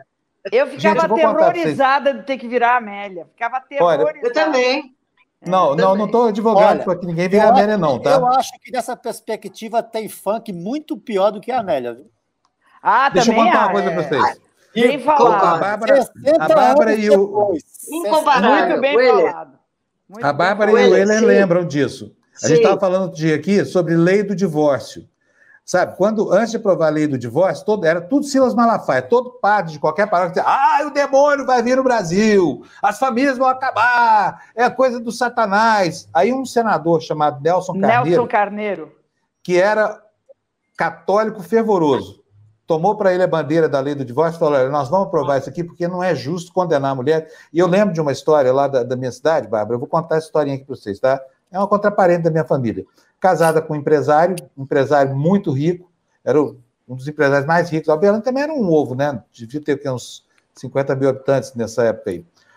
O cara era doido, ele batia na mulher todo dia, e todo mundo escutava os urros dela, mas ela era mulher casada com o doutor fulano de tal, que era o, o, o, magnata da cidade. E todo mundo achava que ela era muito bem casada, apesar de ter que apanhar de vez em quando uma surra por dia, né, uma coisa que, trivial, que assim, isso que qualquer mulher... Parte, né?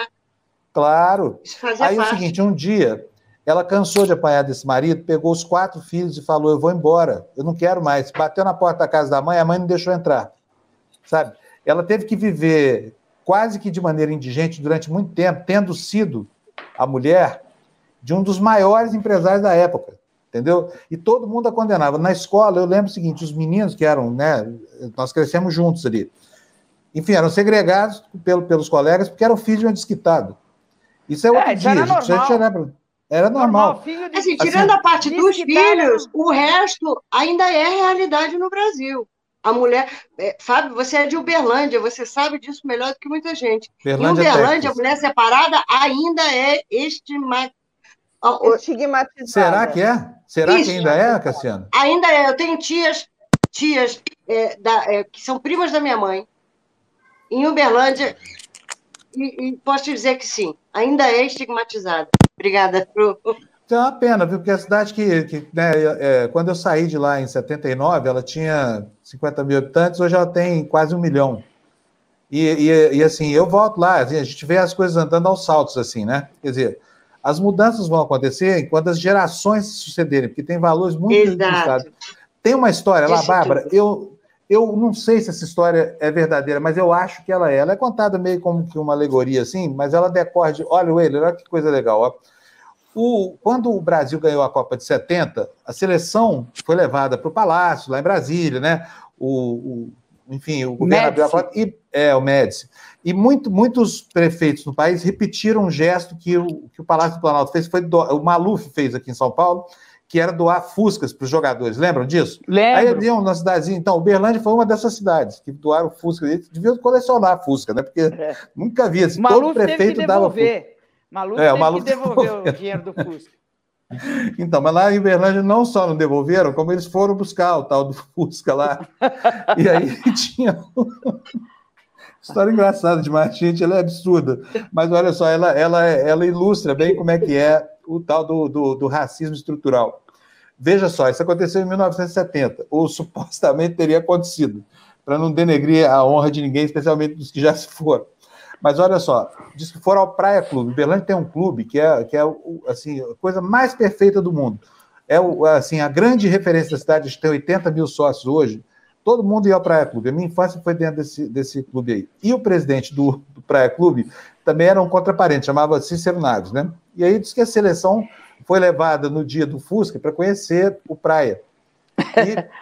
E, e aí foi. Só que para você entrar no clube só tinha uma, uma, uma portaria, assim, entendeu?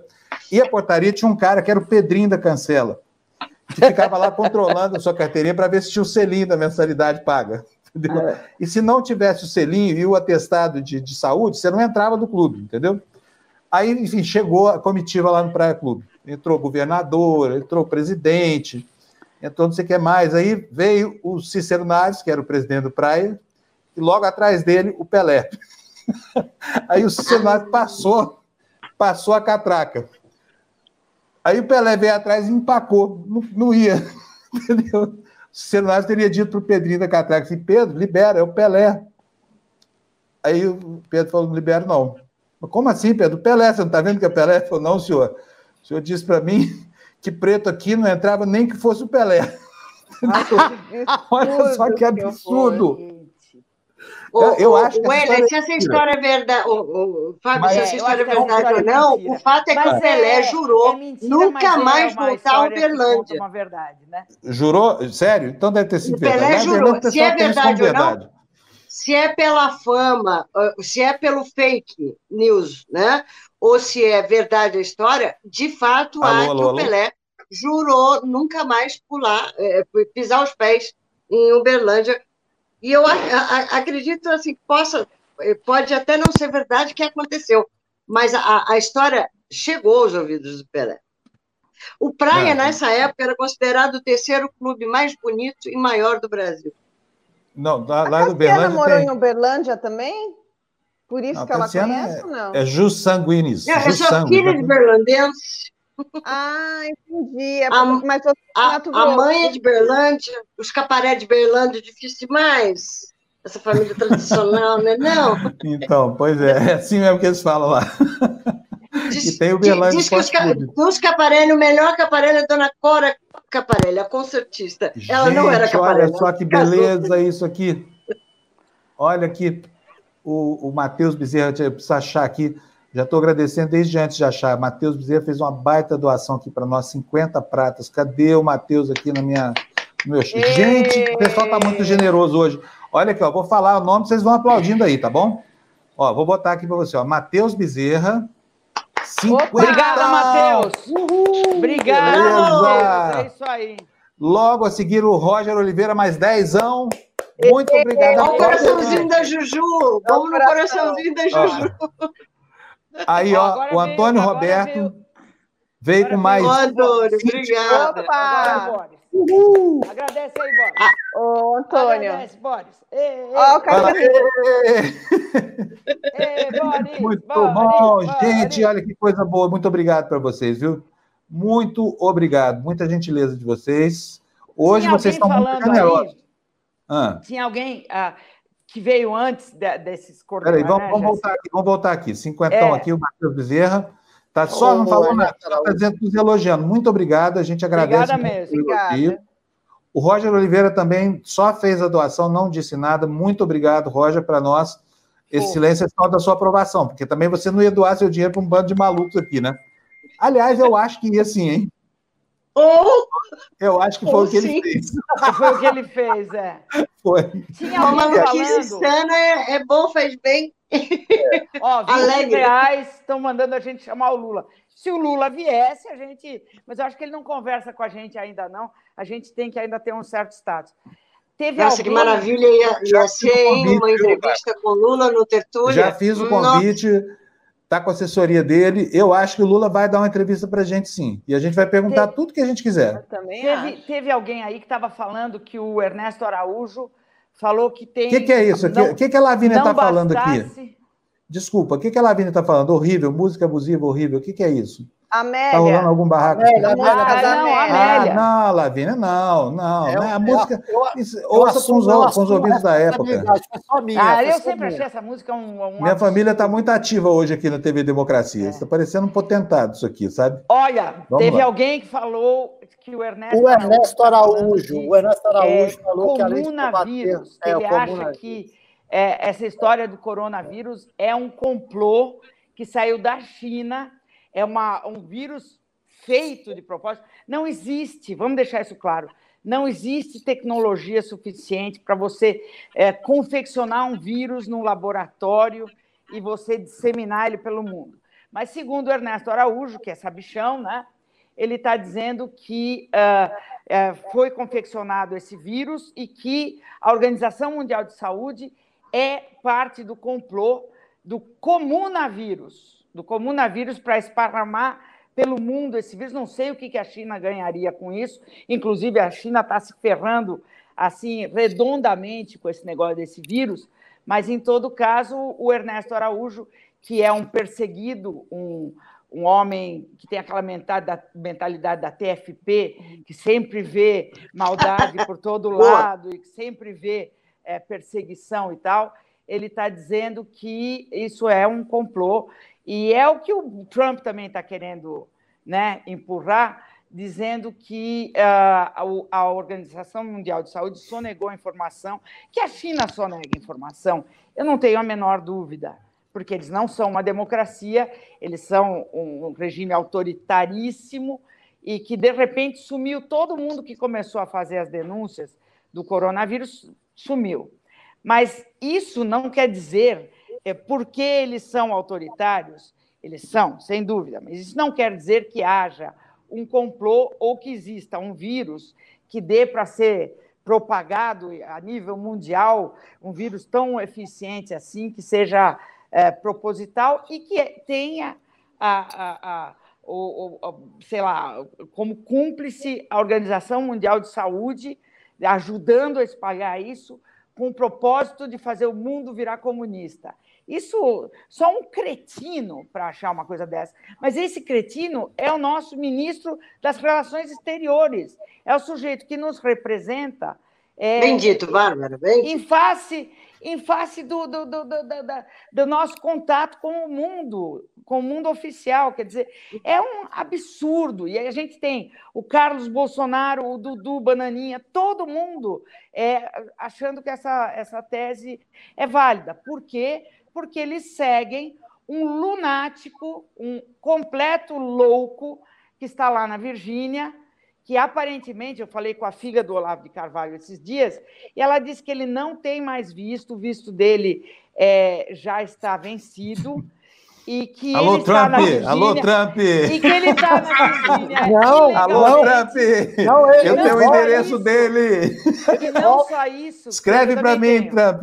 Eu também tenho Write me, please, and Mas aí a gente vai ter que aceitar ele de volta não, no Brasil.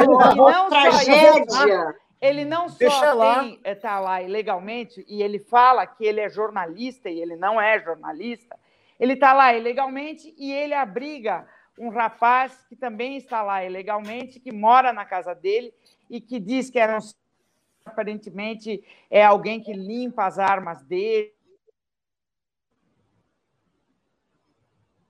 É, de vez em quando e dá uma travadinha aqui, né? É. Bárbara é, de vez em quando um trava. É, não, é, é, é alguém que. Não, volta, Bárbara, volta. Fala, fala de novo a última frase, nós estamos todo mundo interessado.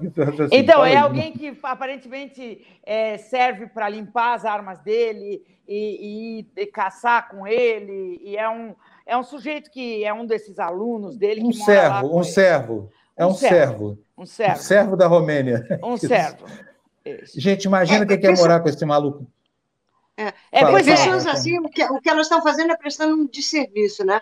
E, e, e, fica claro, pessoas como esse Ernesto e os nossos governantes, que a gente está lidando com gente de, da profundidade de um dedal, que, que escuta o galo cantar, mas não sabe onde. É, se quiser fazer hoje críticas à OMS, se é limitada, é, existem aí alguns indícios que você pode criticar, mas aí tem que se aprofundar mais e não dizer que a OMS fez um complô para espalhar um vírus. Isso é, é, como disse a Bárbara, não tem ainda nem tecnologia capaz de, de conseguir espalhar um vírus onde só atinja é, o meu inimigo e eu não serei atingido. Essa tecnologia realmente ainda não tem. Você pode espalhar um vírus como, como é, não ficando em casa se você puder ficar em casa. Você espalha vírus. Você é a própria arma, né? Mas é, existem dados que fazem da OMS criticável. Existem. Existem dados é, que talvez leve a crer que o, o laboratório, o P4, o setor P4 do, do laboratório de ali perto de Wuhan, não é necessariamente na cidade, é perto da cidade, é, estava manipulando com esse vírus há alguns anos. Existem é, indícios, né? E que talvez isso tenha saído do controle. Pode não, ser. Não, não, Pode mas ser, mas, é, que, não, mas, mas não foi isso. É, não. mas assim, a probabilidade disso não, ser verdade isso. ou não, não é nós isso. não saberemos. Mas o que se é diz é aqui. É, mas é a, aqui na Espanha não se toca no assunto de que teria sido um laboratório ah, americano ou, ou Donald Trump, porque também tem esse. não, mas não é isso. Né? O problema não foi mas... esse. O problema foi que eles fazem pesquisa com. Isso tem em vários lugares do mundo, eles fazem pesquisa para a pandemia. O problema é Exato. é que uh, na, na China não é que eles estavam pesquisando um vírus para fazer esse tipo de coisa. Não. Tem vários lugares do mundo em que eles pesquisam pandemia. E na China era um desses lugares. Só que eles não estavam tomando as precauções. Já tinham ido cientistas americanos lá e tinham constatado que eles não estavam tomando, usando os protocolos internacionais para fazer esses testes, que são feitos em vários lugares do mundo e que os chineses colaboram. Então, é, é uma coisa que não é uma coisa feita em laboratório científico, tipo Dr. No, ou, sabe, Minimi, ou qualquer coisa assim. É um negócio super oficial. Só que eles estavam sendo descuidados. E esse vírus é, escapou de alguma maneira por conta de descuido. Ah, infectou os, os funcionários desse, desse hospital ou desse centro de pesquisas, e depois de ter infectado essas pessoas, foi passando para outras pessoas. Essas pessoas que foram as primeiras infectadas e esses médicos, aquele primeiro médico o, o que denunciou, ele aparentemente era o paciente 2 ou 3. O paciente 1 um era um funcionário da. Não era, como eles falaram que era, um, um, alguém no mercado de Wuhan que vendia morcegos. Não é vendido, não são vendidos morcegos no mercado de Wuhan. É, não existe esse negócio de vender morcego, comer morcego. Então, o primeiro infectado, paciente zero ou paciente número um, são uh, vem desse mercado de Wuhan, não existe essa conversa, é alguém nesse laboratório. E essa pessoa desse laboratório, ela foi sumida, sumiu, sumiu também o outro enfermeiro, sumiu o outro é, médico, o médico que denunciou primeiro, né? Ele foi Isso. também. Olha, gente, que, quero falar, quero falar sobre umas coisas que eu andei apurando aí, porque tem, na verdade é o seguinte, o que acontece é que eles não estão buscando a origem do agente é, dessa eles estão buscando uma narrativa, né? Estão buscando uma narrativa, essa é a primeira coisa, porque ninguém jamais vai saber o que aconteceu.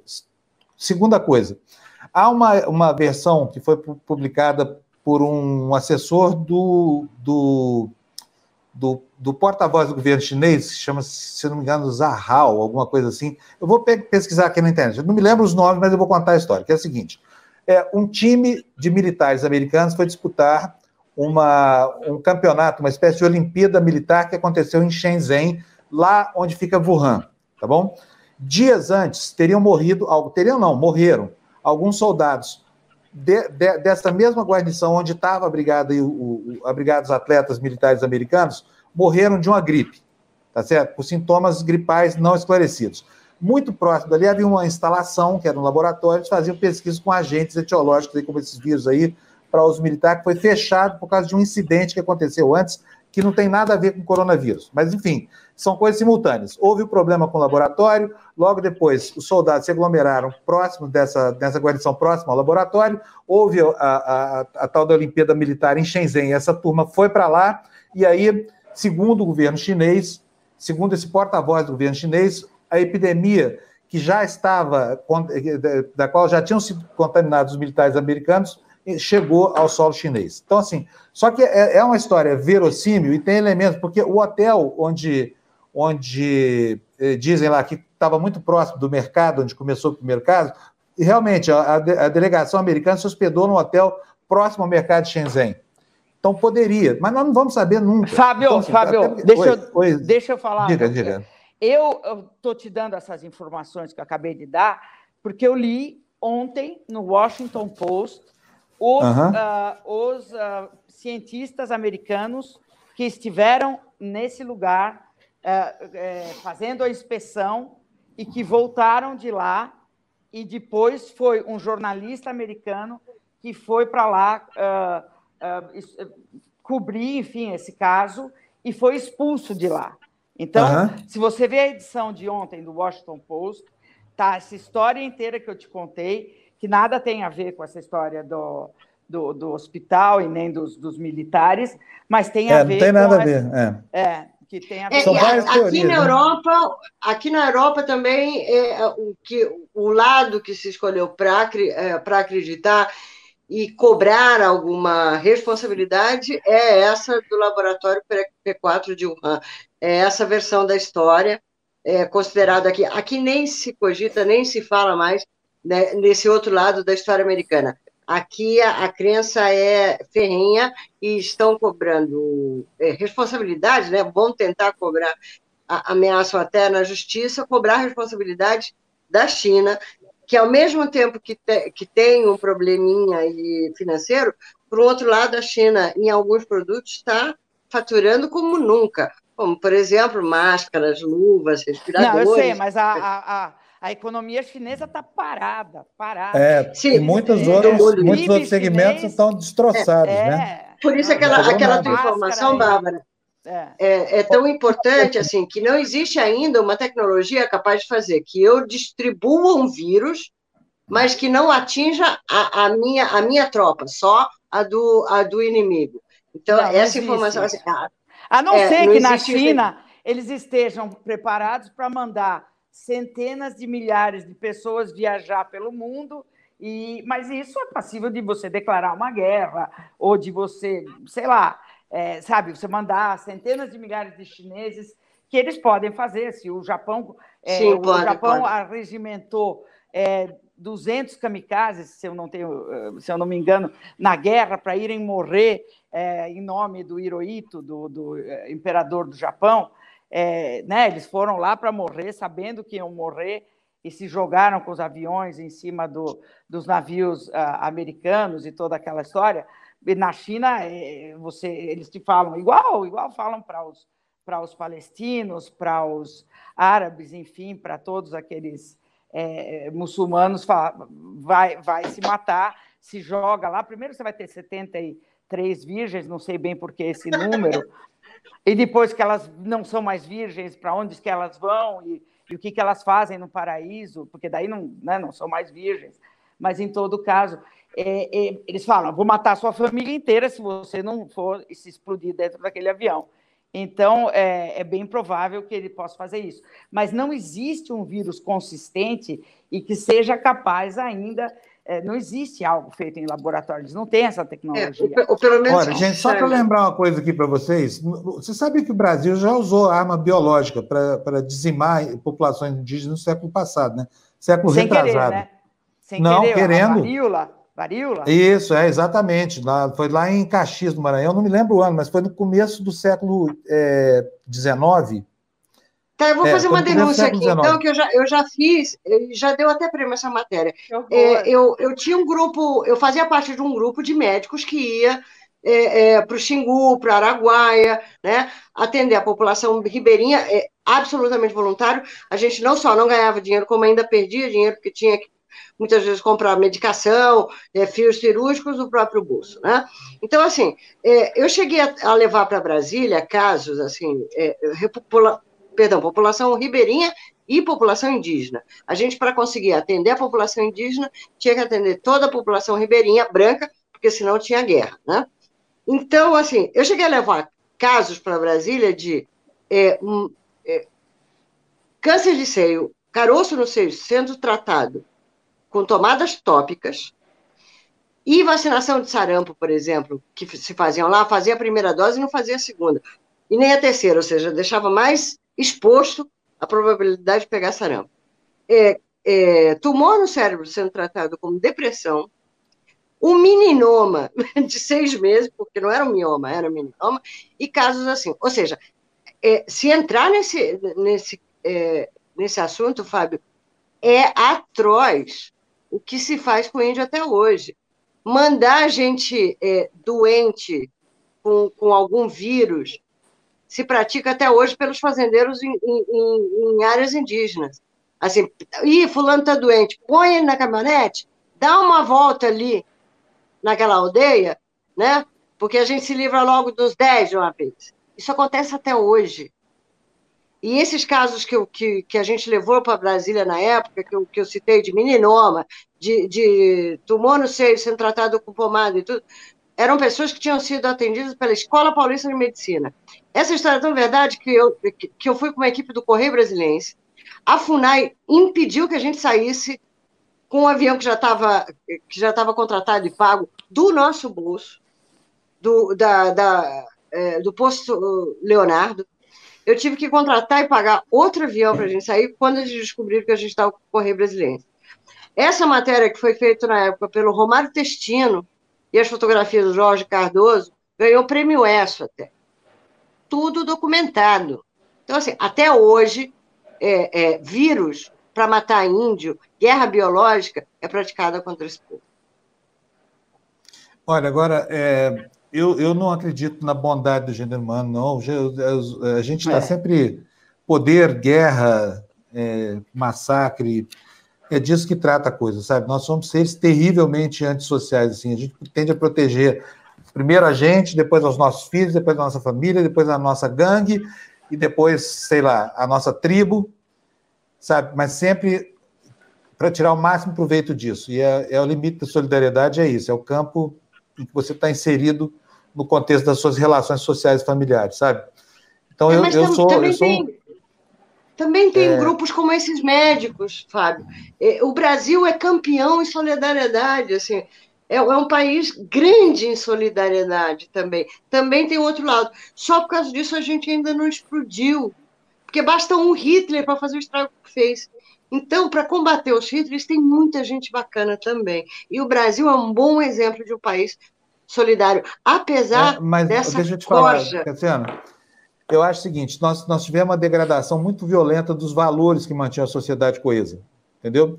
É, nós, nós estamos destruindo, por exemplo, muito rapidamente a democracia, isso está tá acontecendo com uma velocidade espantosa. O golpe já não é mais o golpe clássico, a quartelada, essa coisa toda. O golpe agora é, é, é esse que a gente vê, né, de, de enfim, presidentes que se arvoram em, em, em, em assim, poderosos imperiais e usam a Constituição contra a própria democracia, que está acontecendo nos Estados Unidos, né?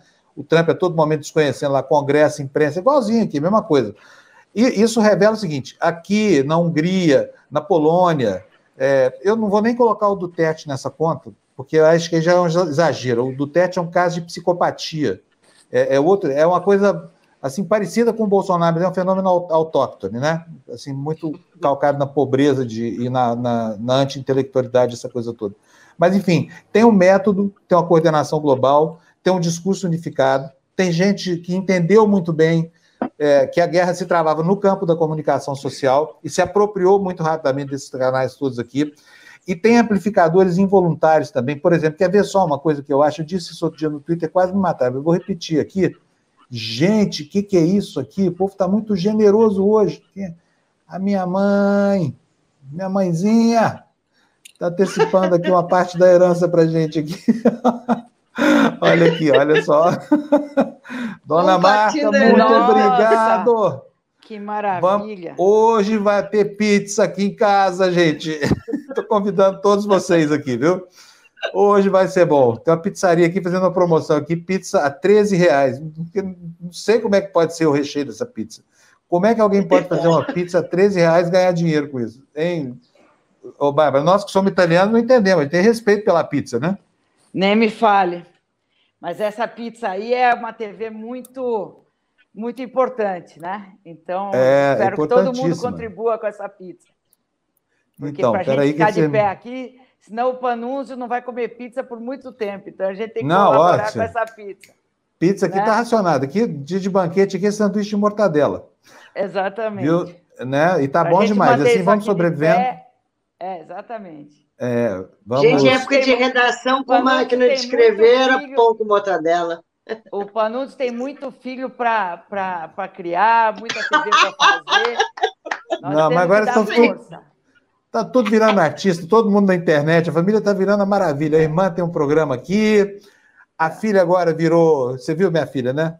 É, viu, né? gostei. Mostrei gostei. lá no começo do programa, exatamente. Muito então todo bom. mundo virou artista. Conta aí, Fábio, quantas filhas você tem?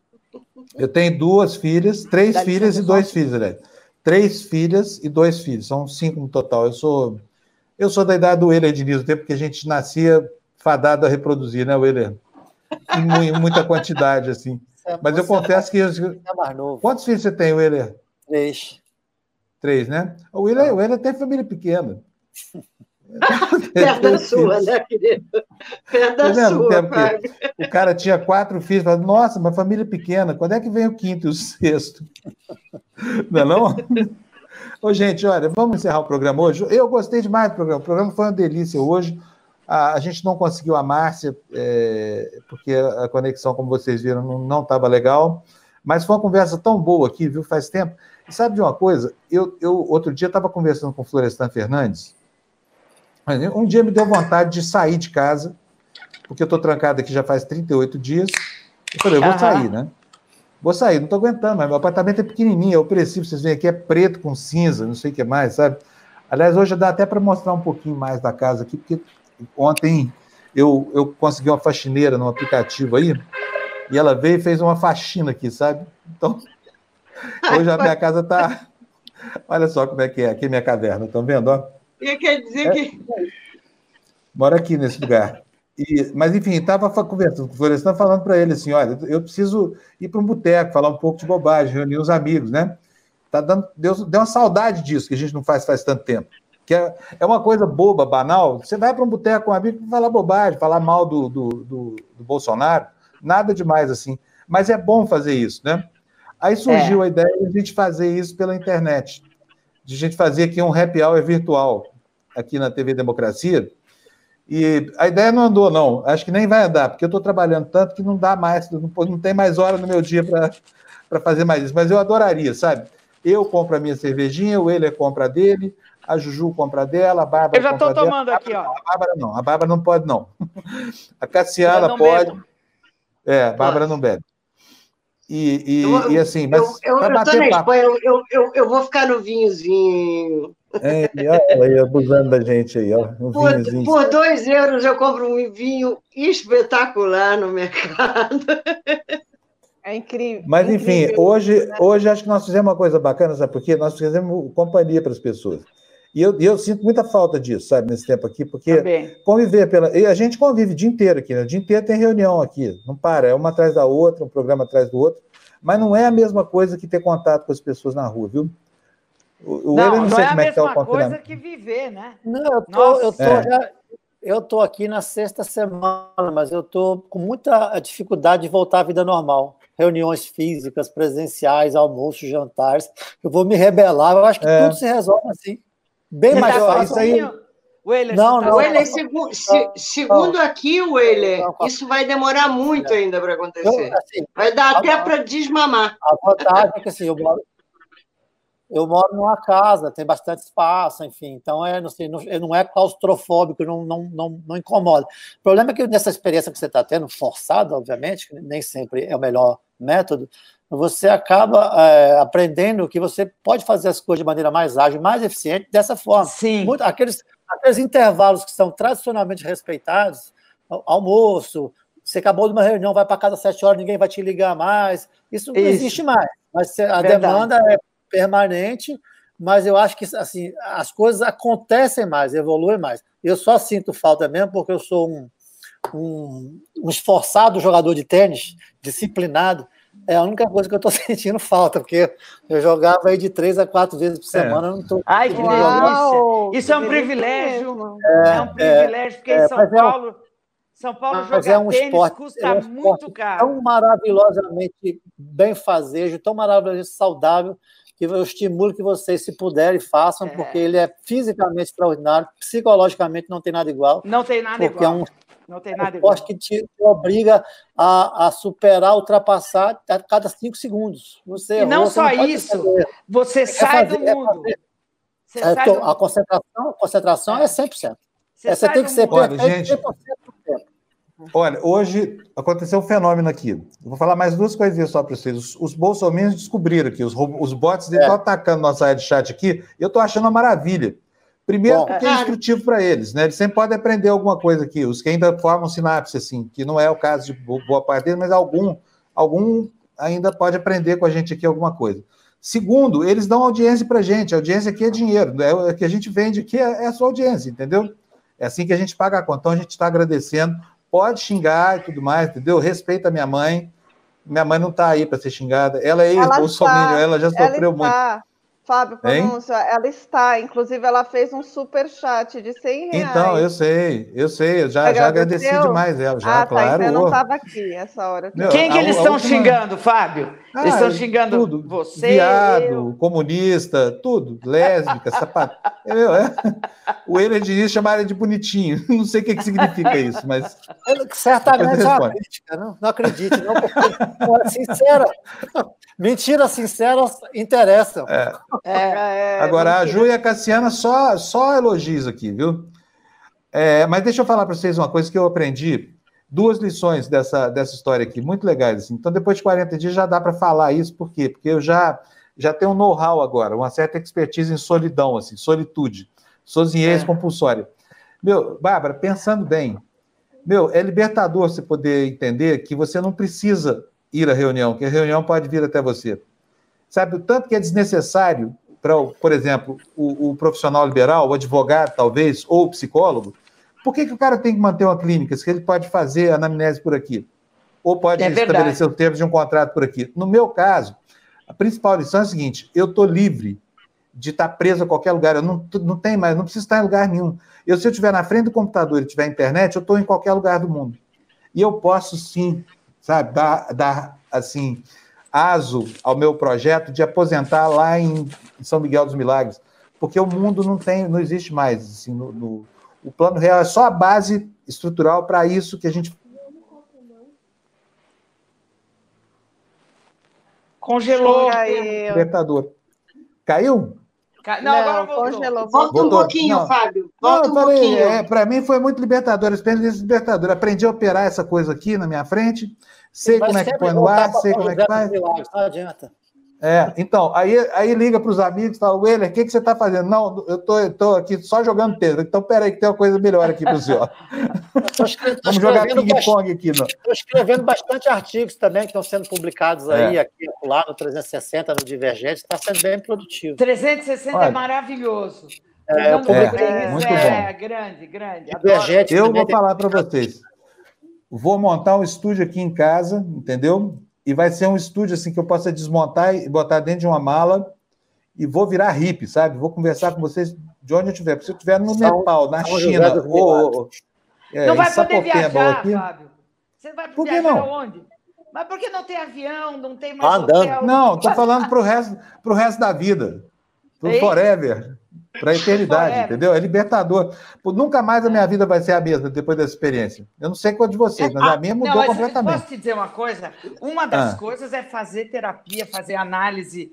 Eu acho que nunca mais eu vou é, fisicamente é, fazer. E eu ia, porque a minha análise é do lado da TV Democracia, é na mesma, é na Rua Augusta, ali pertinho de onde a gente fica fisicamente.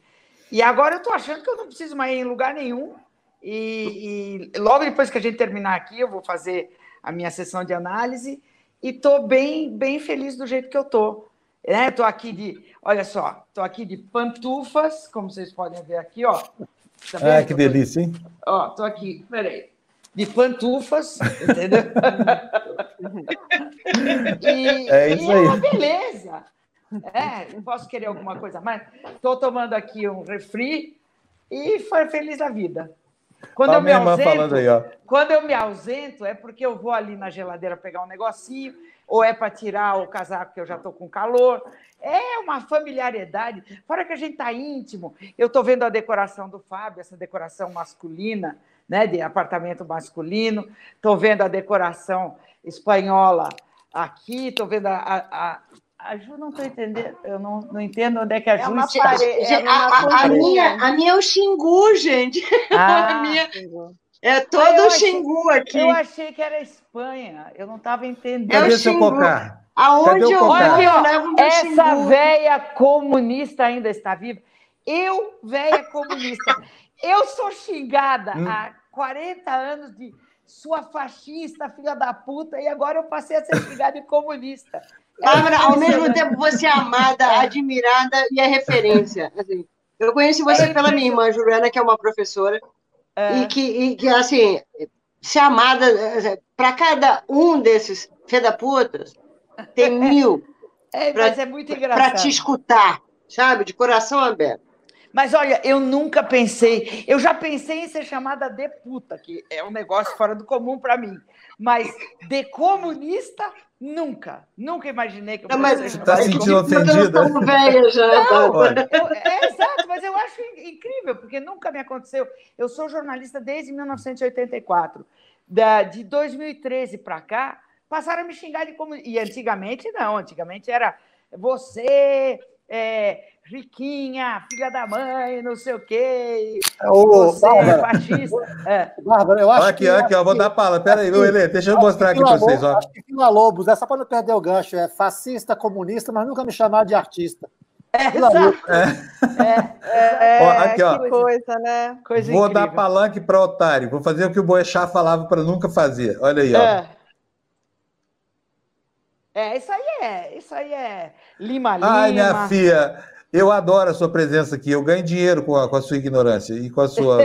então fica. Quem sabe você também não. não, não Mas você não, é, alguma coisa a esperança não é o último que morre. É, é ter esperança dessas pessoas que vão aprender alguma coisa com a Bárbara, com o Fábio, com ele, com a Juliana.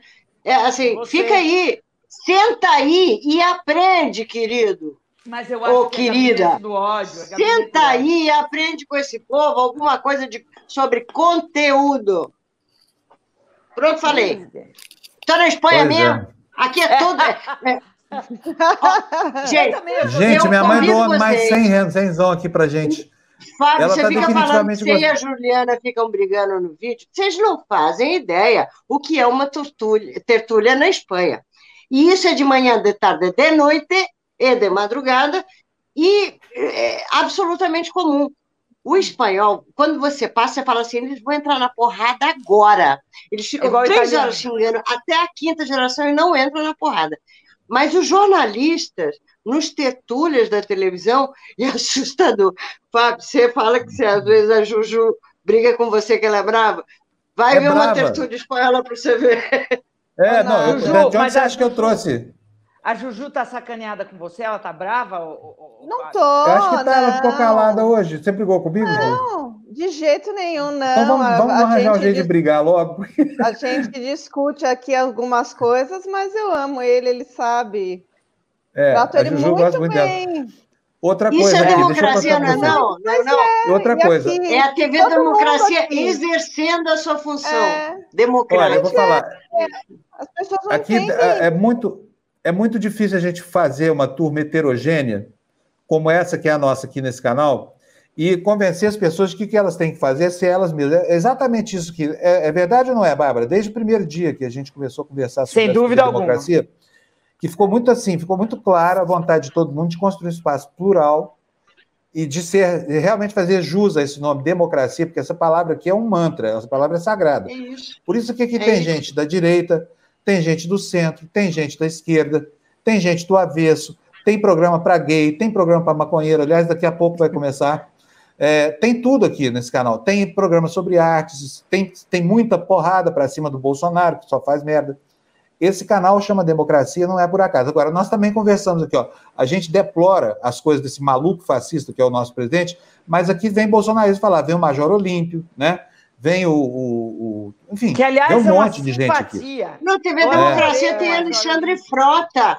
Tem programa tem com Alexandre Frota, Frota. Exatamente. Não tem nada mais democrático que esse canal Nós temos, hoje, gente. Você sabe que temos eu Florestan Fernandes. Exatamente. Eu estou comunicando tem. com o Alexandre Frota.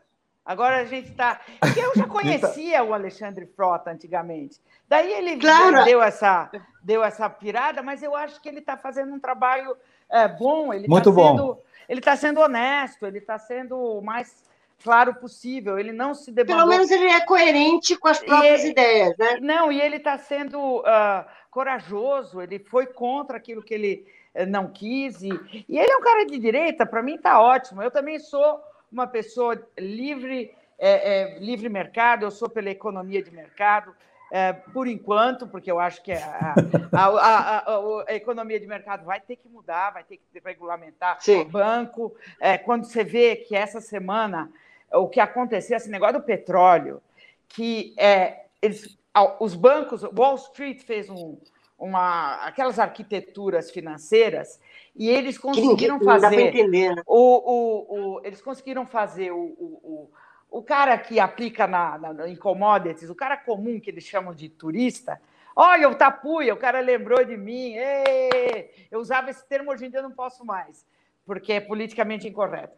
Mas eu, esses caras, eles acabaram comprando, sem saber que estavam comprando, uh, petróleo físico, físico, a ser entregue no tal do Cushing, que é aquele lugar onde entregam o petróleo. Aí quando as pessoas se deram conta que estavam comprando, que o cara, o investidor ali, o, o, o eventual, estava comprando e o cara ficaram desesperados. Isso é porque o Wall Street está armando, como armou em 2008 aquela coisa da hipoteca, que você podia eh, vir várias, várias, várias, várias hipotecas, uma em cima da outra.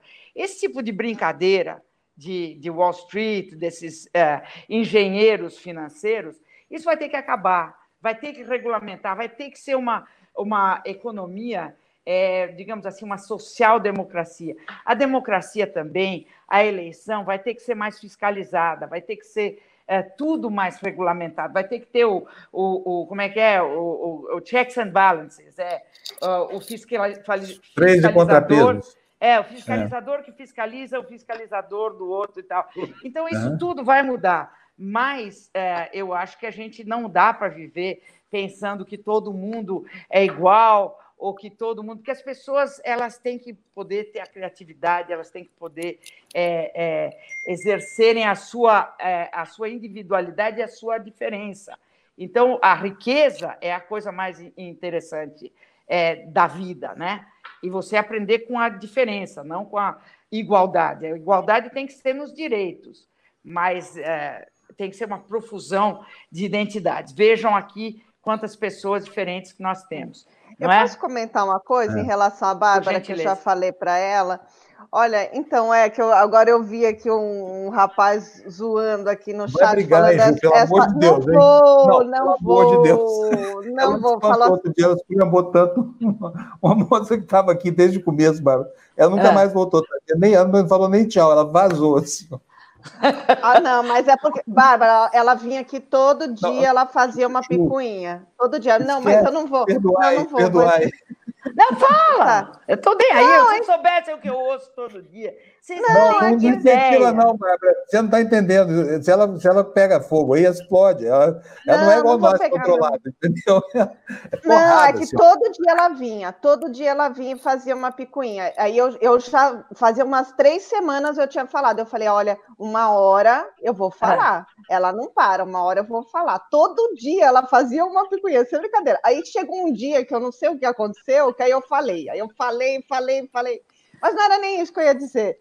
Eu ia dizer que é engraçado, né? As pessoas às vezes acabam fazendo um juízo de valor errado sobre os outros. E, gente, faz 20 anos que eu ouço a Bárbara Gância, que eu leio coisa da Bárbara Gância, desde lá da Folha de São Paulo, da revista da Folha, gente. Eu nunca imaginei que um dia eu ia participar de alguma coisa com ela. Estou muito feliz. De verdade. olha a Cíntia aí. Cadê a Cíntia? Olha a Cíntia. Mas você está brincando, é verdade isso. Você, você era é. daquelas que escrevia cartinha para aquela coluna louca. Sempre, eu nossa, eu falei, eu, eu pegava a revista da Folha, eu começava de trás, que era a sua coluna, era a última, era na página. Eu, olha, sempre, sempre, sempre, sempre. Então, para você ver, né? Para você ver, é, então Tá vendo? Fez escola. Bárbara Gança fez escola. Pois é, olha aí, a, Amélia fez uma, uma doação hoje pra general, gente. Nossa general, é. nossa ge... Ah, gente, obrigada, tem nosso... eu, horário hoje. Já são... Cadê você, André? Oi, Amélia. Ei, Amélia. Aqui. Não, peraí. E André, Aonde está você? Porque, ó, ó, quando a André entra... Como? Quem então, saiu? 11 e 7. Vamos encerrar? Eu vou cantar aquela música para ela assim, ó. Todo dia ela faz tudo faz sempre tudo igual. Sempre igual. Acorde às seis horas da manhã. Me sorri um sorriso sensual.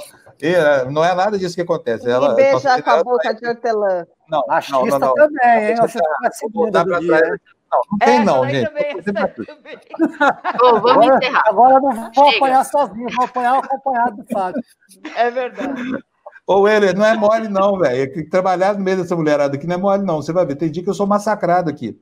A sororidade aqui é o primeiro é, valor absoluto que impera. Mas você gosta, você é. gosta. Eu, a Cassiana eu... já conhece de outros carnavais, né? Ó, então, um beijão para vocês. O Weiler e, o, e o Fábio, eu conheço há mais de 30 anos os dois. É, o, o Weiler, porque eu não é tenho mesmo? essa idade toda. É, o William era beleza. 30 anos, que beleza.